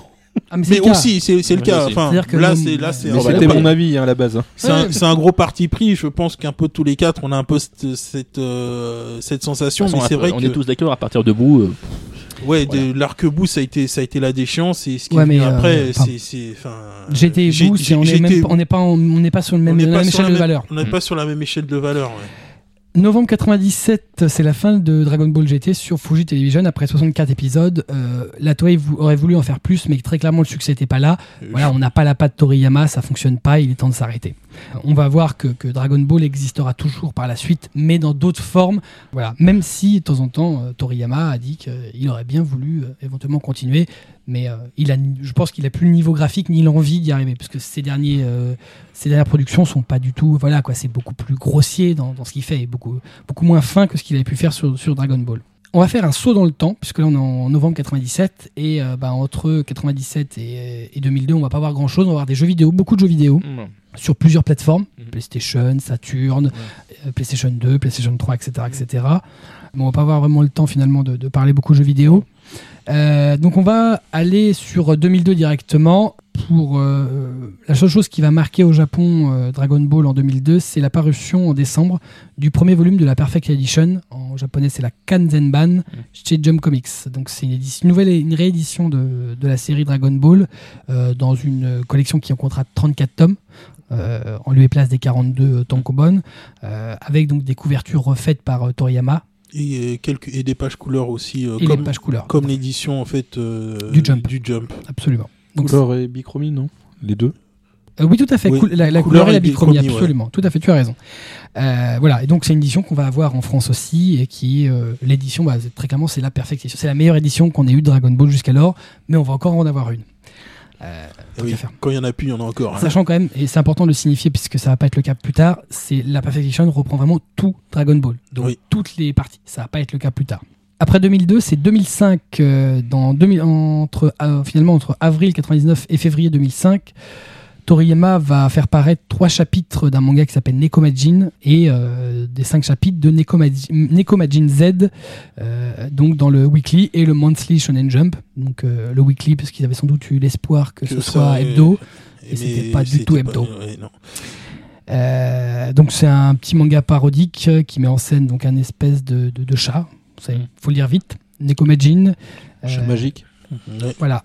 Euh, qui euh, dans Zeta, euh, dans Nekomajin Z, euh, est habillé avec la tenue de Goku. Euh, voilà, donc il sera. euh, alors dans Neko, bah, Nekomajin et Nekomajin Zeta sont pas se, se relient plus ou moins parce que j'ai même pas l'impression que c'est forcément le même personnage. Mais euh, dans Z, il, euh, il finit par se par se battre contre des Saiyans, euh, contre Boo, contre le fils de Freezer, euh, et finira par se battre avec Son Goku. Voilà. Ouais, c'est voilà. C'est un- moi, c'est- moi, c'est l'œuvre qui me fait dire que le niveau de Toriyama est plus tout le même depuis Dragon Ball parce que son ancrage est beaucoup plus euh, épais et on le retrouvera beaucoup, même quand il fait du Dragon Quest, son ancrage est extrêmement épais alors qu'il était fin sur, euh, sur euh, Dragon Ball. Alors peut-être qu'il a plus euh, son, ses, son ou ses encreurs qu'il avait au Burst Studio à ce moment-là parce que c'est logiquement pas lui qui ancrait à la fin, depuis un moment sans doute. Et c'est beaucoup plus grossier. Il y a, le personnage, il est. il- enfin, on n'est plus du tout dans les, dans les codes euh, graphiques qu'il a pu avoir dans Cell et même dans Boo, puisque dans Boo, au niveau graphique, il était quand même euh, à un niveau assez élevé. L'année suivante, 2006, décembre 2006, c'est la parution du One Shot Cross Epoch, qui est un crossover entre Dragon Ball et One Et Piece. One Piece, ouais. Dragon Ball, le shonen de référence de la génération précédente, et One Piece, le shonen actuel, de référence. Ouais. Sachant que l'auteur de One Piece, euh, Eiichiro Oda, a toujours signifié que son inspiration Ça a été One Piece, Dragon Ball. c'est Dragon Ball, que son auteur de référence, c'est Toriyama. Euh, il est sans doute à l'origine d'ailleurs avec les mecs du Jump. euh, Je pense de, de, de effectivement ce, ce Ce cross crossover. époque. Ouais. Donc ça aura été publié, c'est une, c'est un simple one shot publié dans le dans le Weekly Shonen Jump. Euh, ce sera seulement 20 pages. Bon, c'est une histoire euh, totalement loufoque. Hein. Mister Satan est devenu roi et, et Kriller, euh, Krillin, Kriller. Fusion entre Krillin et Freezer. ouais, au moins, oula Il est tard, Ouais, à ma décharge. Euh, donc Krillin euh, de Dragon Ball et Chopper de One Piece font équipe pour plus ou moins enquêter, tout au moins se poser des questions sur cette soudaine, soudaine royauté. C'est la particularité d'être dessiné à deux mains entre Toriyama et Oda. Et Oda, ouais. Voilà. Et évidemment, question de droit, ça ne peut pas être, ça ne peut pas apparaître en France, même si c'est stupide, sachant que c'est le même éditeur qui possède les deux séries en France. Voilà. Mais c'est pas possible. C'est euh, question de reversement des royalties. Ah, Parce que tu. On réfléchit pas forcément à ça aussi. hein. Je parle dans un circuit officiel. Ah, d'accord. 2007, Blackjack en parlait. euh, août 2007, c'est la parution du premier coffret DVD collector euh, des films de Dragon Ball, Dragon Ball Z chez AB Vidéo. Je sens que tu as envie de dire qu'il y a un truc là, Blackjack. C'est un coffret qui t'a marqué. Bah, disons que c'était quand même un effort énorme de la part de AB d'avoir sorti effectivement la série en VO et en, enfin en VF et surtout en VOST. Et c'est un très beau coffret. C'est un très beau coffret, assez impressionnant. Les enfin, ça reprend, ça, ça reprend des, des illustrations qui sont quand même assez jolies. Euh, mais c'était un effort assez louable de enfin découvrir Dragon Ball. Et contrairement à ce qu'on avait eu précédemment, parce que bon, on a eu beaucoup les VHS pourris, puis des DVD édités Mais on par avait AB. des DVD qui étaient édités à l'unité en. VF, qui étaient avec des jaquettes qui étaient juste immondes. Enfin, mais je veux Alors dire, que mais- les jaquettes des, des DVD japonais, Japonais sont, sont sublimes. sublimes. Enfin, Enfin- les DLD et tout sont absolument. Enfin, D'ailleurs, on les aura sur la page du, du Ouais, podcast. les couvertures qu'on avait en France, je crois qu'elles étaient dessinées par le fils de. Oui, je, je crois aussi, oui, parce Ah, que oui. c'était c'était juste pas possible de faire des choses aussi. Mm. Et il y en a eu une palanquée, il y en avait. euh, ça sortait certes pas très cher, mais ça, ça marchait très bien dans Mm. tous les réseaux, euh, dans tous les réseaux Fnac et autres. Mais euh, c'était vendu, je sais pas, 15 euros, je crois. Mais euh, il y avait quatre épisodes. euh. en fait, Oui. c'était- la version, la version télé qui était euh, qui était repressée euh, pour vendre en DVD. C'était juste horrible. Mm. Et effectivement, c'était quand même un effort assez louable de la part de, de AB de sortir ça, parce que personne n'y croyait. Qui a utilisé les, les, les masters japonais. et, et les moyens, enfin, euh, au niveau graphique, qui a utili- qui a, euh, ça a été fait par, euh, évidemment, je vais perdre le nom de ce personnage, qui est un acteur euh, plus ou moins célèbre, Monsieur Mourier, voilà, qui a fait donc les, les designs de, de ces coffrets pour AB, c'est de mais qui étaient assez chers. Ils souvenir, étaient chers, c'était ils étaient- 60 euros à sa sortie, même peut-être plus. Non, c'était plus, c'était 89 peut-être alors. Non, je crois que c'est- ça dépassait les 100 euros. Ça dépassait Ça- les Ah, 100. c'est c'est- passé les c'est- 100. C'était Ah à- oui. c'était à 120 euros. 120. Le coffret Le coffret, ouais. Ah oui. Mais c'était, ils étaient, ils sont sortis dans un premier temps en fait en trois couleurs. Il y avait un, il y avait un bleu, un rouge Un jaune. et un jaune. Non, mais là je parle pas de la série TV, je parle des films. Ah oui, les films. Ah oui, pardon. Oui, c'était les films. Pardon, c'était c'était 60 euros, ouais. Ouais. C'était 60 euros Oui, chaque coffret. Je ouais. disais bien, 120 euros, ça me paraît cher. Non, non, Oh. 60 euros. C'était Quand on 60 voit le euros. prix des- effectivement. Quand on voit le prix des DVD japonais, hein, Oui, mais enfin, Ouais, mais bon, enfin, en comparant France. ce qui est comparable. Ouais. Mais effectivement, ouais. On n'a pas le même, euh, la même financière que les Japonais. C'était euh, c'était un grand effort puisque la plupart on les connaissait pas, à part à partir de, Mm. de, de Fusion, parce qu'on avait eu Fusion et euh, et, euh, Et Tapion. Et, Tapion. Mm. Et effectivement, tous ceux qui venaient avant, GT, on l'avait pas, il n'y avait pas eu une édition à part. Je sais plus s'il y avait eu une édition ou s'il a été diffusé. J'étais en, en DVD, euh, une Oui, édition avec parce un liseré gris. Le Oui. quatrième Dragon Ball est, est sorti, puisque on, euh, Kobito en parlait en DVD. Non, je crois que finalement on a eu l'édition de tout, un Dragon Ball. On a été assez gâtés de ce point de vue-là, mais c'était pas très beau C'était forcément. pas très beau, ouais. Euh, donc là, c'est la première partie. hein. Il y aura deux coffrets. Donc là, ça reprend tous les Dragon Ball, les quatre, Les et quatre, les premiers et Dragon les Ball. premiers Z. Dragon Ball Z, ouais. 2008, euh, septembre 2008, la parution de l'animé Os- de oui, Osu Kaete Kita Sangoku to Nakama Tachi. C'est à l'occasion des 40 ans du Weekly Shonen Jump Pardon. et dans le cadre du Jump Super Anime Tour, un animé de 35 minutes. euh, qui est par contre inédit en France, mais a été diffusé légalement en streaming sur le site de la Shueisha Hmm. avec sous-titres français. 2009, avril 2009, euh, début de la diffusion de l'animé Dragon Ball Kai sur Fuji Television. On en parlait tout à l'heure. Donc c'est une réalisation de Yashuhiro Nowata.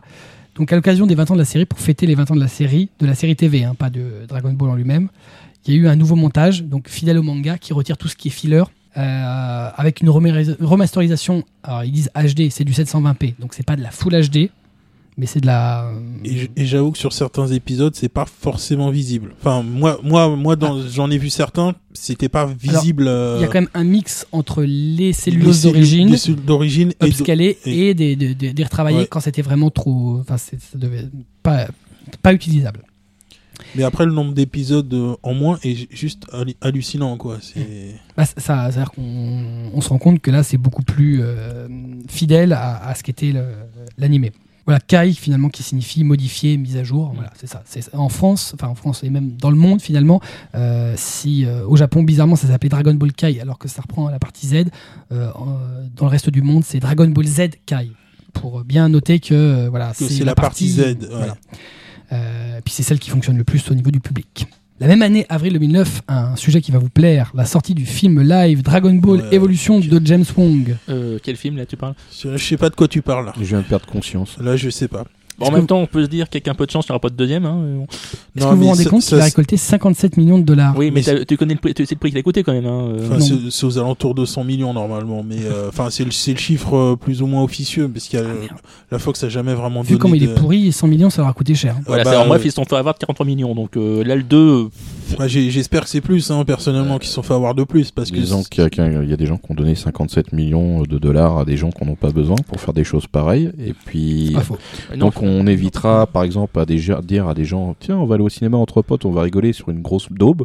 Mm. Bah non, non, ça on fait pas. Tu, tu y vas pas. si, Tu avec vas- une carte, euh, du coup, ils sont pas payés. Oui. Ouais, mais même avec Non. ça. Voilà, tu n'y vas pas. Tu n- faut- Et puis en plus, un film avec autant d'irrespect par rapport à la licence, c'est juste hallucinant. Quoi. Attends, Show New Fat, c'était bien.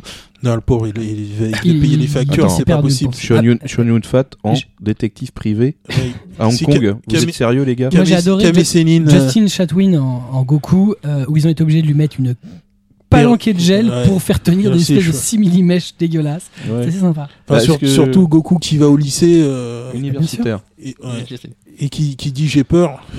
Ouais.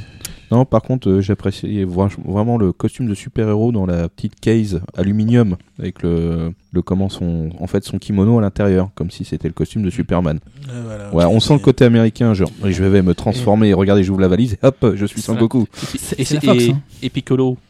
Ah là Ah, là il- là là, c'était juste horrible. James Masters, le pauvre. Ouais. Il s'est perdu. Si t'es avec Ouais. nous, euh, James, t'es perdu. Mais voilà. On t'a perdu. Non, Parce que bon, On après t'a perdu en avril, faire 4 ça- en avril 2009. Ça, ça, ça, a, ça a juste été horrible, quoi. Mais bon, apparemment, le réalisateur a dit qu'il avait jamais lu Dragon Ball. Ah, ça Ah. s'est vu. ceci explique ça. oui, c'est- apparemment, il connaissait pas du tout. C'est vrai Donc que ça, s'est vu. C'est Je compliqué. sais pas si on peut l'excuser sur le principe. Non, mais mais. c'est compliqué, c'est-à-dire que quand tu vas adapter une œuvre, si tu l'as pas lu, c'est vrai que ça reste euh, compliqué. Euh, ça serait pas le premier en fait. Non, mais. oui, mais, qu'il euh, comment dire qu'il l'annonce, Ouais, c'est moyen. Enfin, après, après, je parle Il y en a même, pour qui je, on peut se douter, mais là, je parlerai même pas de l'apparition de Shenron à la fin. Parce que là, je pense que Pardon, voilà, excusez-moi. hein, ouais, voilà, pareil. Voilà, je crois qu'on a fait le- la- Ouais, l'aparté euh, maximale. Ouais, non, parce qu'après, après, ça va être vraiment méchant. En septembre 2009, la même année, donc on a la fameuse parution du second coffret des films euh, là qui vont euh, porter sur Dragon Ball Z et GT, Et j'étais. toujours chez AB Vidéo, toujours 60 euros, et qui aujourd'hui sont trouvables très officiellement à 40 euros Ouais, dans 40, chaque FIDAC. ouais. Parce qu'ils ont ils ont fait une réédition en fait ouais. et ils ont ils ont fait un format un peu plus petit euh, parce que ils sont ils sont ils ont changé un peu le format mais là euh, ça reste exactement la même chose à Moi, je sais que je les avais achetés il y a quelques années, même sur euh, un Japan Expo Manga Distribution. Bon, maintenant, Manga, euh, Manga Story. Euh, peut-être un autre nom la prochaine fois, mais à pas cher, je crois, à Manga 70 euros les deux. Ouais. Parce qu'ils ont ils ont été euh, très cher. ils ont été très très largement distribués Ah oui. et, et AB a tiré Ouais. mais vraiment à des très très grosses quantités. où, euh, chez. Carrefour. euh, Ouais, c'est si on cherche les films, partout que ce soit sur Amazon ou autre, on a X éditions qu'ils ont chez eux, 4, 5, 6, ça y X retirage, ce qui montre Ouais. encore aujourd'hui le potentiel, le de la série. de la série ouais. En France, ça reste, même dans le reste du monde, ça reste un- une licence euh, Très extrêmement forte, forte. 2011, mars 2011, c'est la fin de Dragon Ball Kai sur Fuji Television, donc 98 euh, épisodes au total. C'est à mettre en, bah, je me souviens déjà même plus du, du nombre de. C'est d'épisodes. 291 Oui. ou 80 291. Oui, un truc Voilà, donc euh, on a une division presque par trois. Par, presque par Oui, trois, exact, j'ai même noté. Moins 193 épisodes. Donc euh, on voit tous les finalement tout ce qui est en, en- en supplément pour faire durer, euh, pour, euh, bah, pour essayer de rattraper le manga et même pour finalement avoir plus on a d'épisodes, mieux c'est. hein. À cette époque-là, on n'est pas dans le, le qualitatif d'aujourd'hui où on essaye d'aller un peu plus dans le. Notamment un super filler où Piccolo et Goku apprennent à conduire. Ah, ça, c'était Oh, juste eh, formidable. J'avais complètement oublié ça. Eh, merci, C'est juste formidable. Ou à la fin, l'examinateur, il a juste peur, il leur donne, il leur dit non, en espérant c'est- qu'ils prennent jamais la voiture. C'est- Mais non, c'est c'était non, juste, c'est- c'est plutôt Ouais, que je leur donne parce que sinon, avec le pauvre me paye, c'est moi qui vais, euh, nouveau les. ouais, les- Ouais, mais, mais c'était un- juste énorme. Celui-là, celui-là, par contre, était, bien, était, bien parce qu'il était très comique. Mais, euh, mais, sinon, c'est vrai que certains, c'était très dur. Mais celui-là était, celui-là m'a vraiment beaucoup marqué. C'est Celui-là un était des rares vraiment, que j'ai apprécié. celui-là était vraiment En décembre 2011, euh, il y a la sortie des deux épisodes euh, du spécial euh, Episode of Bardock, donc qui ont été diffusés lors du Jump Festa, donc un festival euh, autour du Jump, euh, et qui ont été offerts par la suite dans le Psycho Jump euh, en février 2012, en- sous format DVD.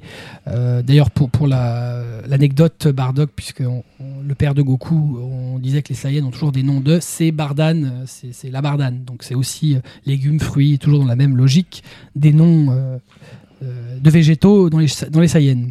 Et bien après 2011, on arrive vers nous, 2013, vers cette année, février 2013. Donc cette année là, euh, bah, pendant qu'on vous parle, ça vient de sortir. Euh, Il y a eu la parution des trois premiers full color comics, donc euh, qui s'appellent, qui vont avoir finalement qui vont être édités par par saga, donc par arc. Et là, en l'occurrence, c'est Dragon Ball Saiyajin N, donc l'arc de des Saiyans. Donc c'est une réédition entièrement colorisée. Et on le disait, là, qui va commencer par contre à la partie Z finalement du manga, donc à partir de l'arc des Saiyans. Euh, voilà, donc, euh, et qui, a priori, pour l'instant, ira jusqu'à Freezer. Et après, on après, on n'a pas d'infos. pas d'infos sur, sur Cell. Non. Ou euh, bref. Enfin, si, si on s'arrête à celle, c'est bien. Et les premières images sont sublimes. Dans ce que j'ai vu des premières images, ça semble être avoir été un très très gros travail. Et ça, sem- ça ressemble, ça semble vraiment pas mal. Et euh, À voir, est-ce que après Glénat va faire quelque chose, va essayer ils de le les vendre, sortiront, mais, euh, assurément. Ils ont sort- sorti les animés comics. mais je pense qu'ils attendront un peu, ils attendront peut-être de finir au moins la La- la la, perfect. perfect Oui, bah, avant de le, avant de le, avant de le sortir maintenant. Glénat est pas pressé. hein, Ils y Non, vont ils doucement. Ils ont raison. ça, c'est- Dragon Ball, ça marche sur le ça long marche, terme. ça marche sur le long terme. Euh, D'ailleurs, c'est assez marrant parce que je crois que c'est vraiment le premier manga qui ça arrive, quoi. Euh, déjà, autant d'éditions et Autant une de- colorisation a posteriori comme ça par les Japonais. Oui, c'est, je crois que c'est un des rares. euh, Enfin, c'est- moi, pour- de mon C'est le point de seul. vue, c'est le la seul. seule colorisation seul. que, dont, dont je me souviens, au-delà de celle d'Akira qui est catastrophique, c'est le roi des ronces par, euh, par euh, Soleil euh, qu'il a fait pour le français. Que les Japonais, on, on dit, oh, peut-être qu'on l'éditerait, qui a priori ça n'a pas été le cas. Ouais. Mais euh, les Japonais eux-mêmes sont pas des habitués de la colorisation. et, euh, Non. Le seul truc qu'on peut retrouver, c'est les, c'est les versions de luxe avec de la bichromie. C'est, c'est Ouais, plus fort qu'on puisse plus- trouver, ouais. comme Saint Seiya, euh, qu'on a vu, enfin qu'on a chez Kana ou qui, a- qui a des pages couleur et en bichromie. euh, voilà. Ça, avec la réédition qu'on avait finalement dans la dans, dans l'édition Kanzenban, la, la perfecte édition euh, de Dragon Ball où on avait euh, toutes ces pages. Mais C'est euh, assez impressionnant de voir que finalement, 30 ans après, Dragon Ball, c'est toujours un hit pour, pour Job Comics, pour la Shueisha. Cette année, on va avoir euh, la sortie le 30 mars 2013, donc pour les 30 ans du 14e film de la licence Dragon Ball Z, Kami to Kami, qui est euh, traduit officiellement par Battle, of, God. Gods. Ouais. Voilà, donc qui va être le film. On en a parlé sur les news euh, sur le précédent numéro. Ouais, avec un fennec. Voilà. Ouais. Bah, Moi, je c'est trouvais que ça ressemblait à un kangourou, je suis d'accord avec un- Atras. C'est un fennec. Ah, c'est un Appara- fennec C'est officiellement un fennec Non, c'est moi qui vous dis que c'est un fennec. Voilà. Ah, et, oui, et d'accord. vu que c'est plus une, enfin, vraiment une mythologie euh, égyptienne, Oui. effectivement, donc euh, D'accord. on va peut-être partir effectivement sur un. Bon, voilà, et on verra ce que ça donnera, mais bon, c'est- ça- c'est un peu. euh, J'ai l'impression que c'est Je dans le la- sens mal en fait. Ouais, c'est en Moi, je le- je sens- fusion, je le sens- tapion, ouais. Voilà. euh, Bah, déjà qu'on voit le générique, ça part mal. Mm. C'est dommage parce que il y, a- y a eu une vraie bonne époque euh, où on a eu plusieurs films. D'ailleurs, on a assez peu parlé, mais il y a eu euh, euh, les euh, comment euh, les, les Broly, Bio Broly, euh, le retour de Broly, qui est un personnage qui est apparu régulièrement. Euh, bon, si Bio Broly était pas terrible, si le retour Bio de Broly Broly était était, moyen, mo- était moyen. Mais Ouais. le- Mais le retour de, de Broly passait encore. Enfin, moi je trouve, et Broly est vraiment, était vraiment très impressionnant. Mm. 2013 toujours, euh, on va avoir en avril euh, la diffusion de deux épisodes spéciaux crossover entre Et là, ça One va faire Piece, mal. Toriko Voilà. et Dragon Ball sur Fuji Télévision. Et là, je me demande comment ils vont faire. Là, là, Oui. ça- là, je suis très curieux de Non, voir. mais parce- moi surtout, je me fais question, c'est qui c'est qui est assez con pour les attaquer? Ah, on sait jamais. hein, Il y en a qui ont peur de rien, hein, mais euh, mais je, je serais curieux de voir euh, ce que ça va donner. Surtout au niveau culinaire, ça va être impressionnant. Ah bah là, ils vont fermer des restaurants. Hein, euh. je pense qu'il va y avoir des morts. Je crois que ça sera un battle of food en fait. Ouais, je- ça pourrait être ça, ouais. Oui. Qui, qui va craquer le premier entre Luffy, Toriko et, et, Et Goku, Goku. Le Vegeta, Le cuistot. aussi. Et Vegeta aussi, Oui, c'est vrai, ouais. Le cuistot. Je pense, ouais. C'est c'est peut-être Komatsu qui va mourir avant. Il a tué le cuistot. Voilà. euh, bah, on va avoir aussi à la fin de l'année donc la parution d'un d'un jeu vidéo euh, Project versus J euh, avec tous les personnages majeurs du, du Jump. Du jump. Voilà. Voilà. C'est pas la première fois d'ailleurs qu'ils font ça, euh, de mémoire. euh, Non, en effet. Un All-Star. Oui, Ouais, tout à fait. c'est ça, ouais. Voilà, on arrive un peu à la fin de, de- de- de cette émission. On va clôturer un peu par les, euh, les anecdotes, les trucs qui ont marqué. On... Je le disais tout à l'heure, parce que là je l'ai, c'est euh, les différentes éditions de Glénat. On en compte comme aujourd'hui neuf différentes. Donc trois éditions fascicules, la blanche, la rouge et donc la jaune euh, orangée. Donc euh, qui, com- comprennent, qui comprennent 40 85 tomes chacune. Il y a eu donc l'édition sans jaquette, donc avec le petit rabat et couverture cartonnée, donc qui est la fameuse première édition. Une édition double, euh, 21 tomes, donc c'était aussi une édition cartonnée, mais avec deux tomes par, par, par volume, Par volume, ouais. donc 21 tomes en tout. Euh, une édition coffret de luxe qui là par contre reprenait similaire à l'édition japonaise euh, dans le sens de lecture japonais, mais c'était deux tomes par boîte. Ça faisait une frise en fait. euh, Ouais, tout à fait. Bah, c'était la, c'est la frise officielle, la hein, du Jump. ouais. ouais. Donc qui est, qui est aussi une version retraduite, c'est-à-dire qu'ils ont retraduit, on a les, les- les noms japonais, on n'a pas, on n'a plus Tortue Géniale finalement. On a une édition deluxe qui est donc, euh, ce sont ces fameux coffrets, volumes des coffrets, mais qui sont vendus à l'unité, plus en coffret, donc 42 tomes. Une édition double euh, chez France Loisirs, c'est la base de l'édition deluxe, mais dans la même idée que, la version double, bah, ils, ont, fusionné deux volumes pour faire 21 en tout. Et donc la fameuse Perfect Edition en cours de, parution, qui est au 23e tome et qui ira jusqu'à 34, donc euh, son nombre total. On a aussi actuellement la parution des animés comics de l'animé Dragon Ball Z. Et il- Glénat vient d'entamer l'édition des animés comics des films. Des films, ouais. Voilà. Autre chose, euh, chers amis? Ouais, bah, par exemple, en anecdote, euh, un petit truc à signaler Piccolo a 4 doigts dans le manga et 5 dans l'animé. Oui, c'est. euh, Voilà, euh, il y a un milliard et demi de personnes dans le monde qui peuvent identifier Sangoku de DBZ rien qu'en voyant une photo, c'est formidable. Bah, c'est sans doute le personnage japonais le plus connu. Je Ouais, pense, ouais. devant Totoro, devant tout. euh, Je pense que c'est- carrément. c'est- Ça prouve la, la- juste la force de. de- Mm. La portée de Dragon la portée Mm. de, de cette licence. C'est c'est juste effrayant. Un autre fait marquant aussi, euh, la Lune est détruite et ramenée plusieurs fois dans, dans DB, DBZ. hein. Euh, La première fois, elle est détruite par Tortue Géniale. Puis la seconde, euh, elle est détruite par Piccolo. La Lune n'a pas de chance dans Dragon Ball. Non, mais elle revient. Oui, elle revient tout le temps. elle revient tout le temps. On sait pas comment, mais elle revient. Ouais. C'est tout Les oui, moi, pour moi, oui. c'est Oh. C'était bien quand même déjà. Voilà, donc euh, bah, c'est terminé pour ce dossier. Dossier quand même qui a fait deux heures. Deux heures. hein. On, a, on, on a du mal à faire moins, mais en même temps, il y a pas mal de choses à dire. Enfin, Dragon Ball, ça reste euh, juste mythique. Enfin, je- pour ma part, après. euh, Je sais pas si on peut faire pareil sur euh, Mister ouais, Le mais- machin qui fait euh, Non, mais- 100 et quelques là Ouais, Ça, sur la... Piccolo. ouais, le, Le petit flic chef. Non, le petit Ah, chef. le petit chef Ouais. Le D'accord. petit c'est chef, pas non. gagné, hein. Non, mais là, non, ça va, ça, c'est pas. Déjà qu'on n'a pas tout eu Moi en j'ai bien France. aimé le dessin animé quand j'étais petit. Euh, pour terminer sur Dragon Ball, on va rapidement, puisqu'on a plus beaucoup, on a, on a d'ailleurs même plus de temps du tout, en fait on a dépassé notre euh, quota, mais rapidement on va faire un petit tour, euh, on va commencer par Atras. Quel arc de Dragon Ball tu as préféré et pourquoi Bah, le. Red Ribbon. hein. Le Red Ribbon, toi Oui. Parce que je pense que c'est l'endroit où quand même Toriyama a pris le plus de plaisir. D'accord. C'est vraiment c'est, cette partie-là où c'est plus. En plus, euh, il nous- on a un petit voyage quand même au village pingouin aussi. Hein. Et t'es Oui. plus quoi finalement Dragon Ball ou DBZ 50-50. D'accord, Parce que après on a l'arc euh, Cyborg 7 qui est bien aussi. Donc, euh, d'accord. bon, par contre, on oublie, on oublie- on oublie l'arc Freezer. Enfin, le, Freezer?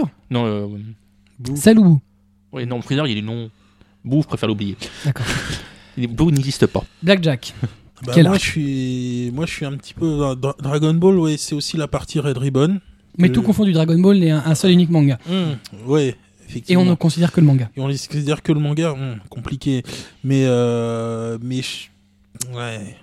Non, quand même, quand même la partie, la partie Red Ribbon. Red Ribbon toi aussi. Ouais, Donc plutôt aussi. Dragon DB que DBZ. Plutôt DB. Je trouve qu'il y avait, il y avait quelque chose, euh, il y avait quelque chose en plus de l'humour, même si c'était pas toujours très fin.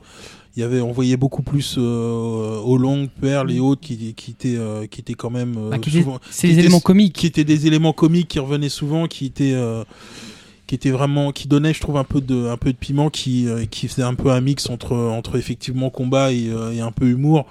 Évidemment, euh, les paf paf de Kame Sennin qui, qui essayait toujours de de plotter Bulma ou autre, c'est vrai que c'était des éléments assez assez assez comiques. Après après sinon je suis j'ai- j'aime assez la partie euh, la partie Saiyan et Freezer même si la partie Freezer est un petit peu trop longue mais euh, mais sinon ouais ce serait quand même la partie Red Ribbon. D'accord. Kobito. Hmm, Sur le manga Oui. En fait, euh, j'ai beaucoup aimé le délire de, de Toriyama en Dragon Ball sur euh, le, les, ani- enfin, les humanoïdes animaux, on va dire, tous ces personnages. euh, mais euh, j'ai quand même euh, beaucoup apprécié la partie Z euh, à l'arrivée de son frère. D'accord. Voilà. Et Là, toi, c'est on- la partie Saiyan finalement. Ouais, parce qu'en fait, c'est la fin de l'innocence. C'est C'est-à-dire que là, euh, je Là, veux dire, les choses sérieuses commencent. Là, les ouais. gens vont mourir. C'est-à-dire que, ah, bah tiens, demain, tu pourras peut-être pas être là. euh, des gens qui commencent à décéder, ça devient triste. Hum. C'est vrai que c'est un peu cette étape de, de la vie où on devient parent et euh, il y a un peu ouais, toute une innocence qu'on a perdue. Il y a des choses, euh, des valeurs qui sont différentes. C'est mon petit côté ange de la mort. C'est ça. Ah oui, exact. J'oubliais l'ange de la mort. Euh, moi, j'en terminerai. Ben moi, contrairement à vous, je suis pas trop DB. En fait, je suis plus DBZ. euh, et euh, moi, je suis partagé entre Freezer et Cell, euh, qui ont des qualités. euh, j'aime. Moi, en fait, j'aime beaucoup les méchants. C'est-à-dire que le- pour moi, un bon titre se fait avec un bon méchant.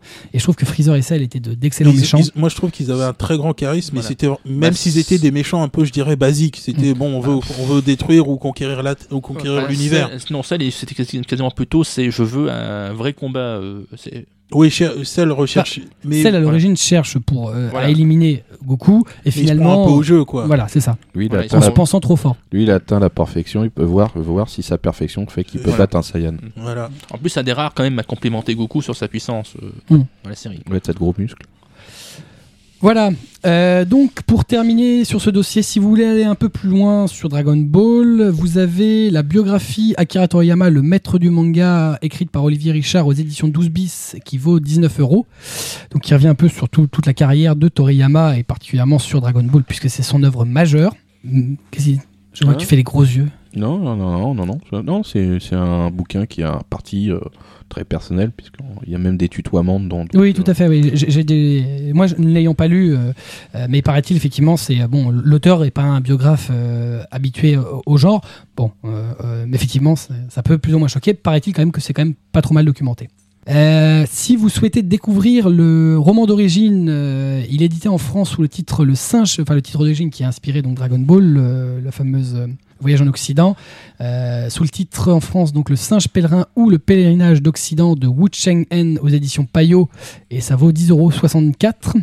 Et pour plus d'informations, plein de détails, euh, il y a des fans euh, très très intéressants qui ont fait un site fullpowerdbz.com où on a énormément de choses et plein de détails sur des différences et des erreurs dans la série, assez intéressantes, très bien documentées. Voilà, donc euh, bah, on a terminé un peu sur, Dragon Ball. On va vous retrouver dans pas très longtemps, on espère, euh, d'ici 5 petits jours pour le mangaka Stomake, on va vous donner un peu, euh, ben, ça va être un peu plus personnel, ça va être nos titres du mois, ça va être notre actualité. Donc on se quitte après un très long dossier, deux heures presque 10 d'émission. Euh, on est habitués de l'émission longue. On espère qu'on vous a pas trop saoulé et qu'on a essayé d'aller un maximum euh, aux, choses importantes sur Dragon Ball. Mais il y a beaucoup de choses. Dragon Ball, c'est 30 ans d'une grosse grosse saga. C'est sans doute le shonen euh, culte. On aurait même sans doute pu déblatérer un peu plus sur euh, sur euh, les valeurs véhiculées et sur l'importance qu'il a dans la publication shonen aujourd'hui, et notamment dans, dans ce qui est publié dans le Weekly Shonen Jump, qui est le premier magazine de prépublication japonais. Malheureusement, on n'aura pas l'occasion de le faire. On vous remercie quand même de votre fidélité pour euh, être venu encore avec nous à ce deuxième numéro. Bah, si vous arrivez avec ce deuxième numéro, on vous conseille toujours d'aller euh, voir le premier qui est toujours d'actualité sur la saga cartooniste qui euh, va avoir lieu donc le, prochain cartooniste en avril. Si vous voulez refaire un peu un, retour en arrière sur les 20 ans du cartooniste, bah, allez-y sur euh, mangakas.fr slash numéro 1. En tout cas, sur ce numéro 2, ben, on espère avoir vos avis, vos idées euh, sur notre page Facebook euh, ou, euh, si vous le voulez, sur les commentaires de la page du podcast à mangakas.fr slash numéro 2. Vous avez la possibilité, si vous aimez notre émission, de vous abonner dès à présent via l'iTunes Store si vous avez un produit Apple ou via le flux RSS pour toutes les autres personnes, notamment ceux qui ont un smartphone ou un baladeur Android. Ainsi, vous ne raterez aucun de nos prochains épisodes mensuels. Vous avez aussi, si vous le voulez, et beaucoup de gens passent par là d'ailleurs, vous pouvez nous retrouver chez nos amis de Bad Geek et Podcast France. On a énormément de gens qui nous suivent par Bad Geek, donc euh, on leur fait un petit coucou à nos amis de Bad Geek qui ont la, la gentillesse de nous diffuser très largement. Bientôt, on devrait d'ailleurs aussi être disponible sur la radio en ligne Asia Is One. Si vous avez aimé cette émission, vous pouvez, et surtout c'est très conseillé puisque ça nous permet d'avoir un peu plus d'audience et donc de faire perdurer cette émission, vous pouvez la partager sur Twitter, Facebook, les blogs, les forums, vous, tous les sites que vous parcourez pour bah, nous faire un peu de, de pub. Euh, c'est bien aussi de nous noter sur l'iTunes Store quand vous êtes utilisateur de produits Apple. On va donc se quitter euh, avec notre traditionnel ending theme, notre chanson de fin, notre musique de fin euh, de l'émission. Ce sera donc Chala Chala qui est le premier opening theme de Dragon Ball Z, qui est interprété par euh, le très célèbre Hironobu Kageyama, Mm. qui est un chanteur qui a fait beaucoup de génériques marquants de séries des années 90. Voilà, donc c'est le premier opening theme de DBZ qui a servi aussi pour la plupart des films, euh, qui est sans doute le plus marquant. On n'est pas tous d'accord euh, autour de la table là-dessus, mais euh, non, il me regarde là, l'ange de la mort, on bah, ne dit plus rien. Voilà, on se bien. laisse donc, euh, on vous laisse avec Chala et Chala, euh, Hironobu Kageyama. On se donne rendez-vous dans un mois pour un nouvel épisode de Manga Cast. On vous kiffe et on vous dit à bientôt. À bientôt. À bientôt. 光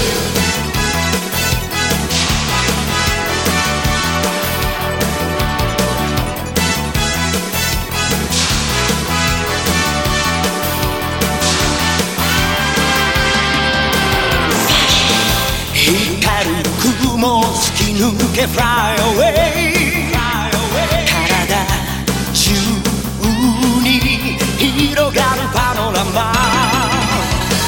顔を蹴られた地球が起こって。火山を爆発させる。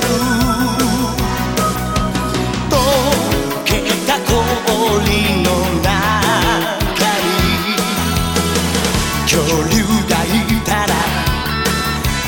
山乗りしこみたいね。チャラヘチャラ何が起きても気分は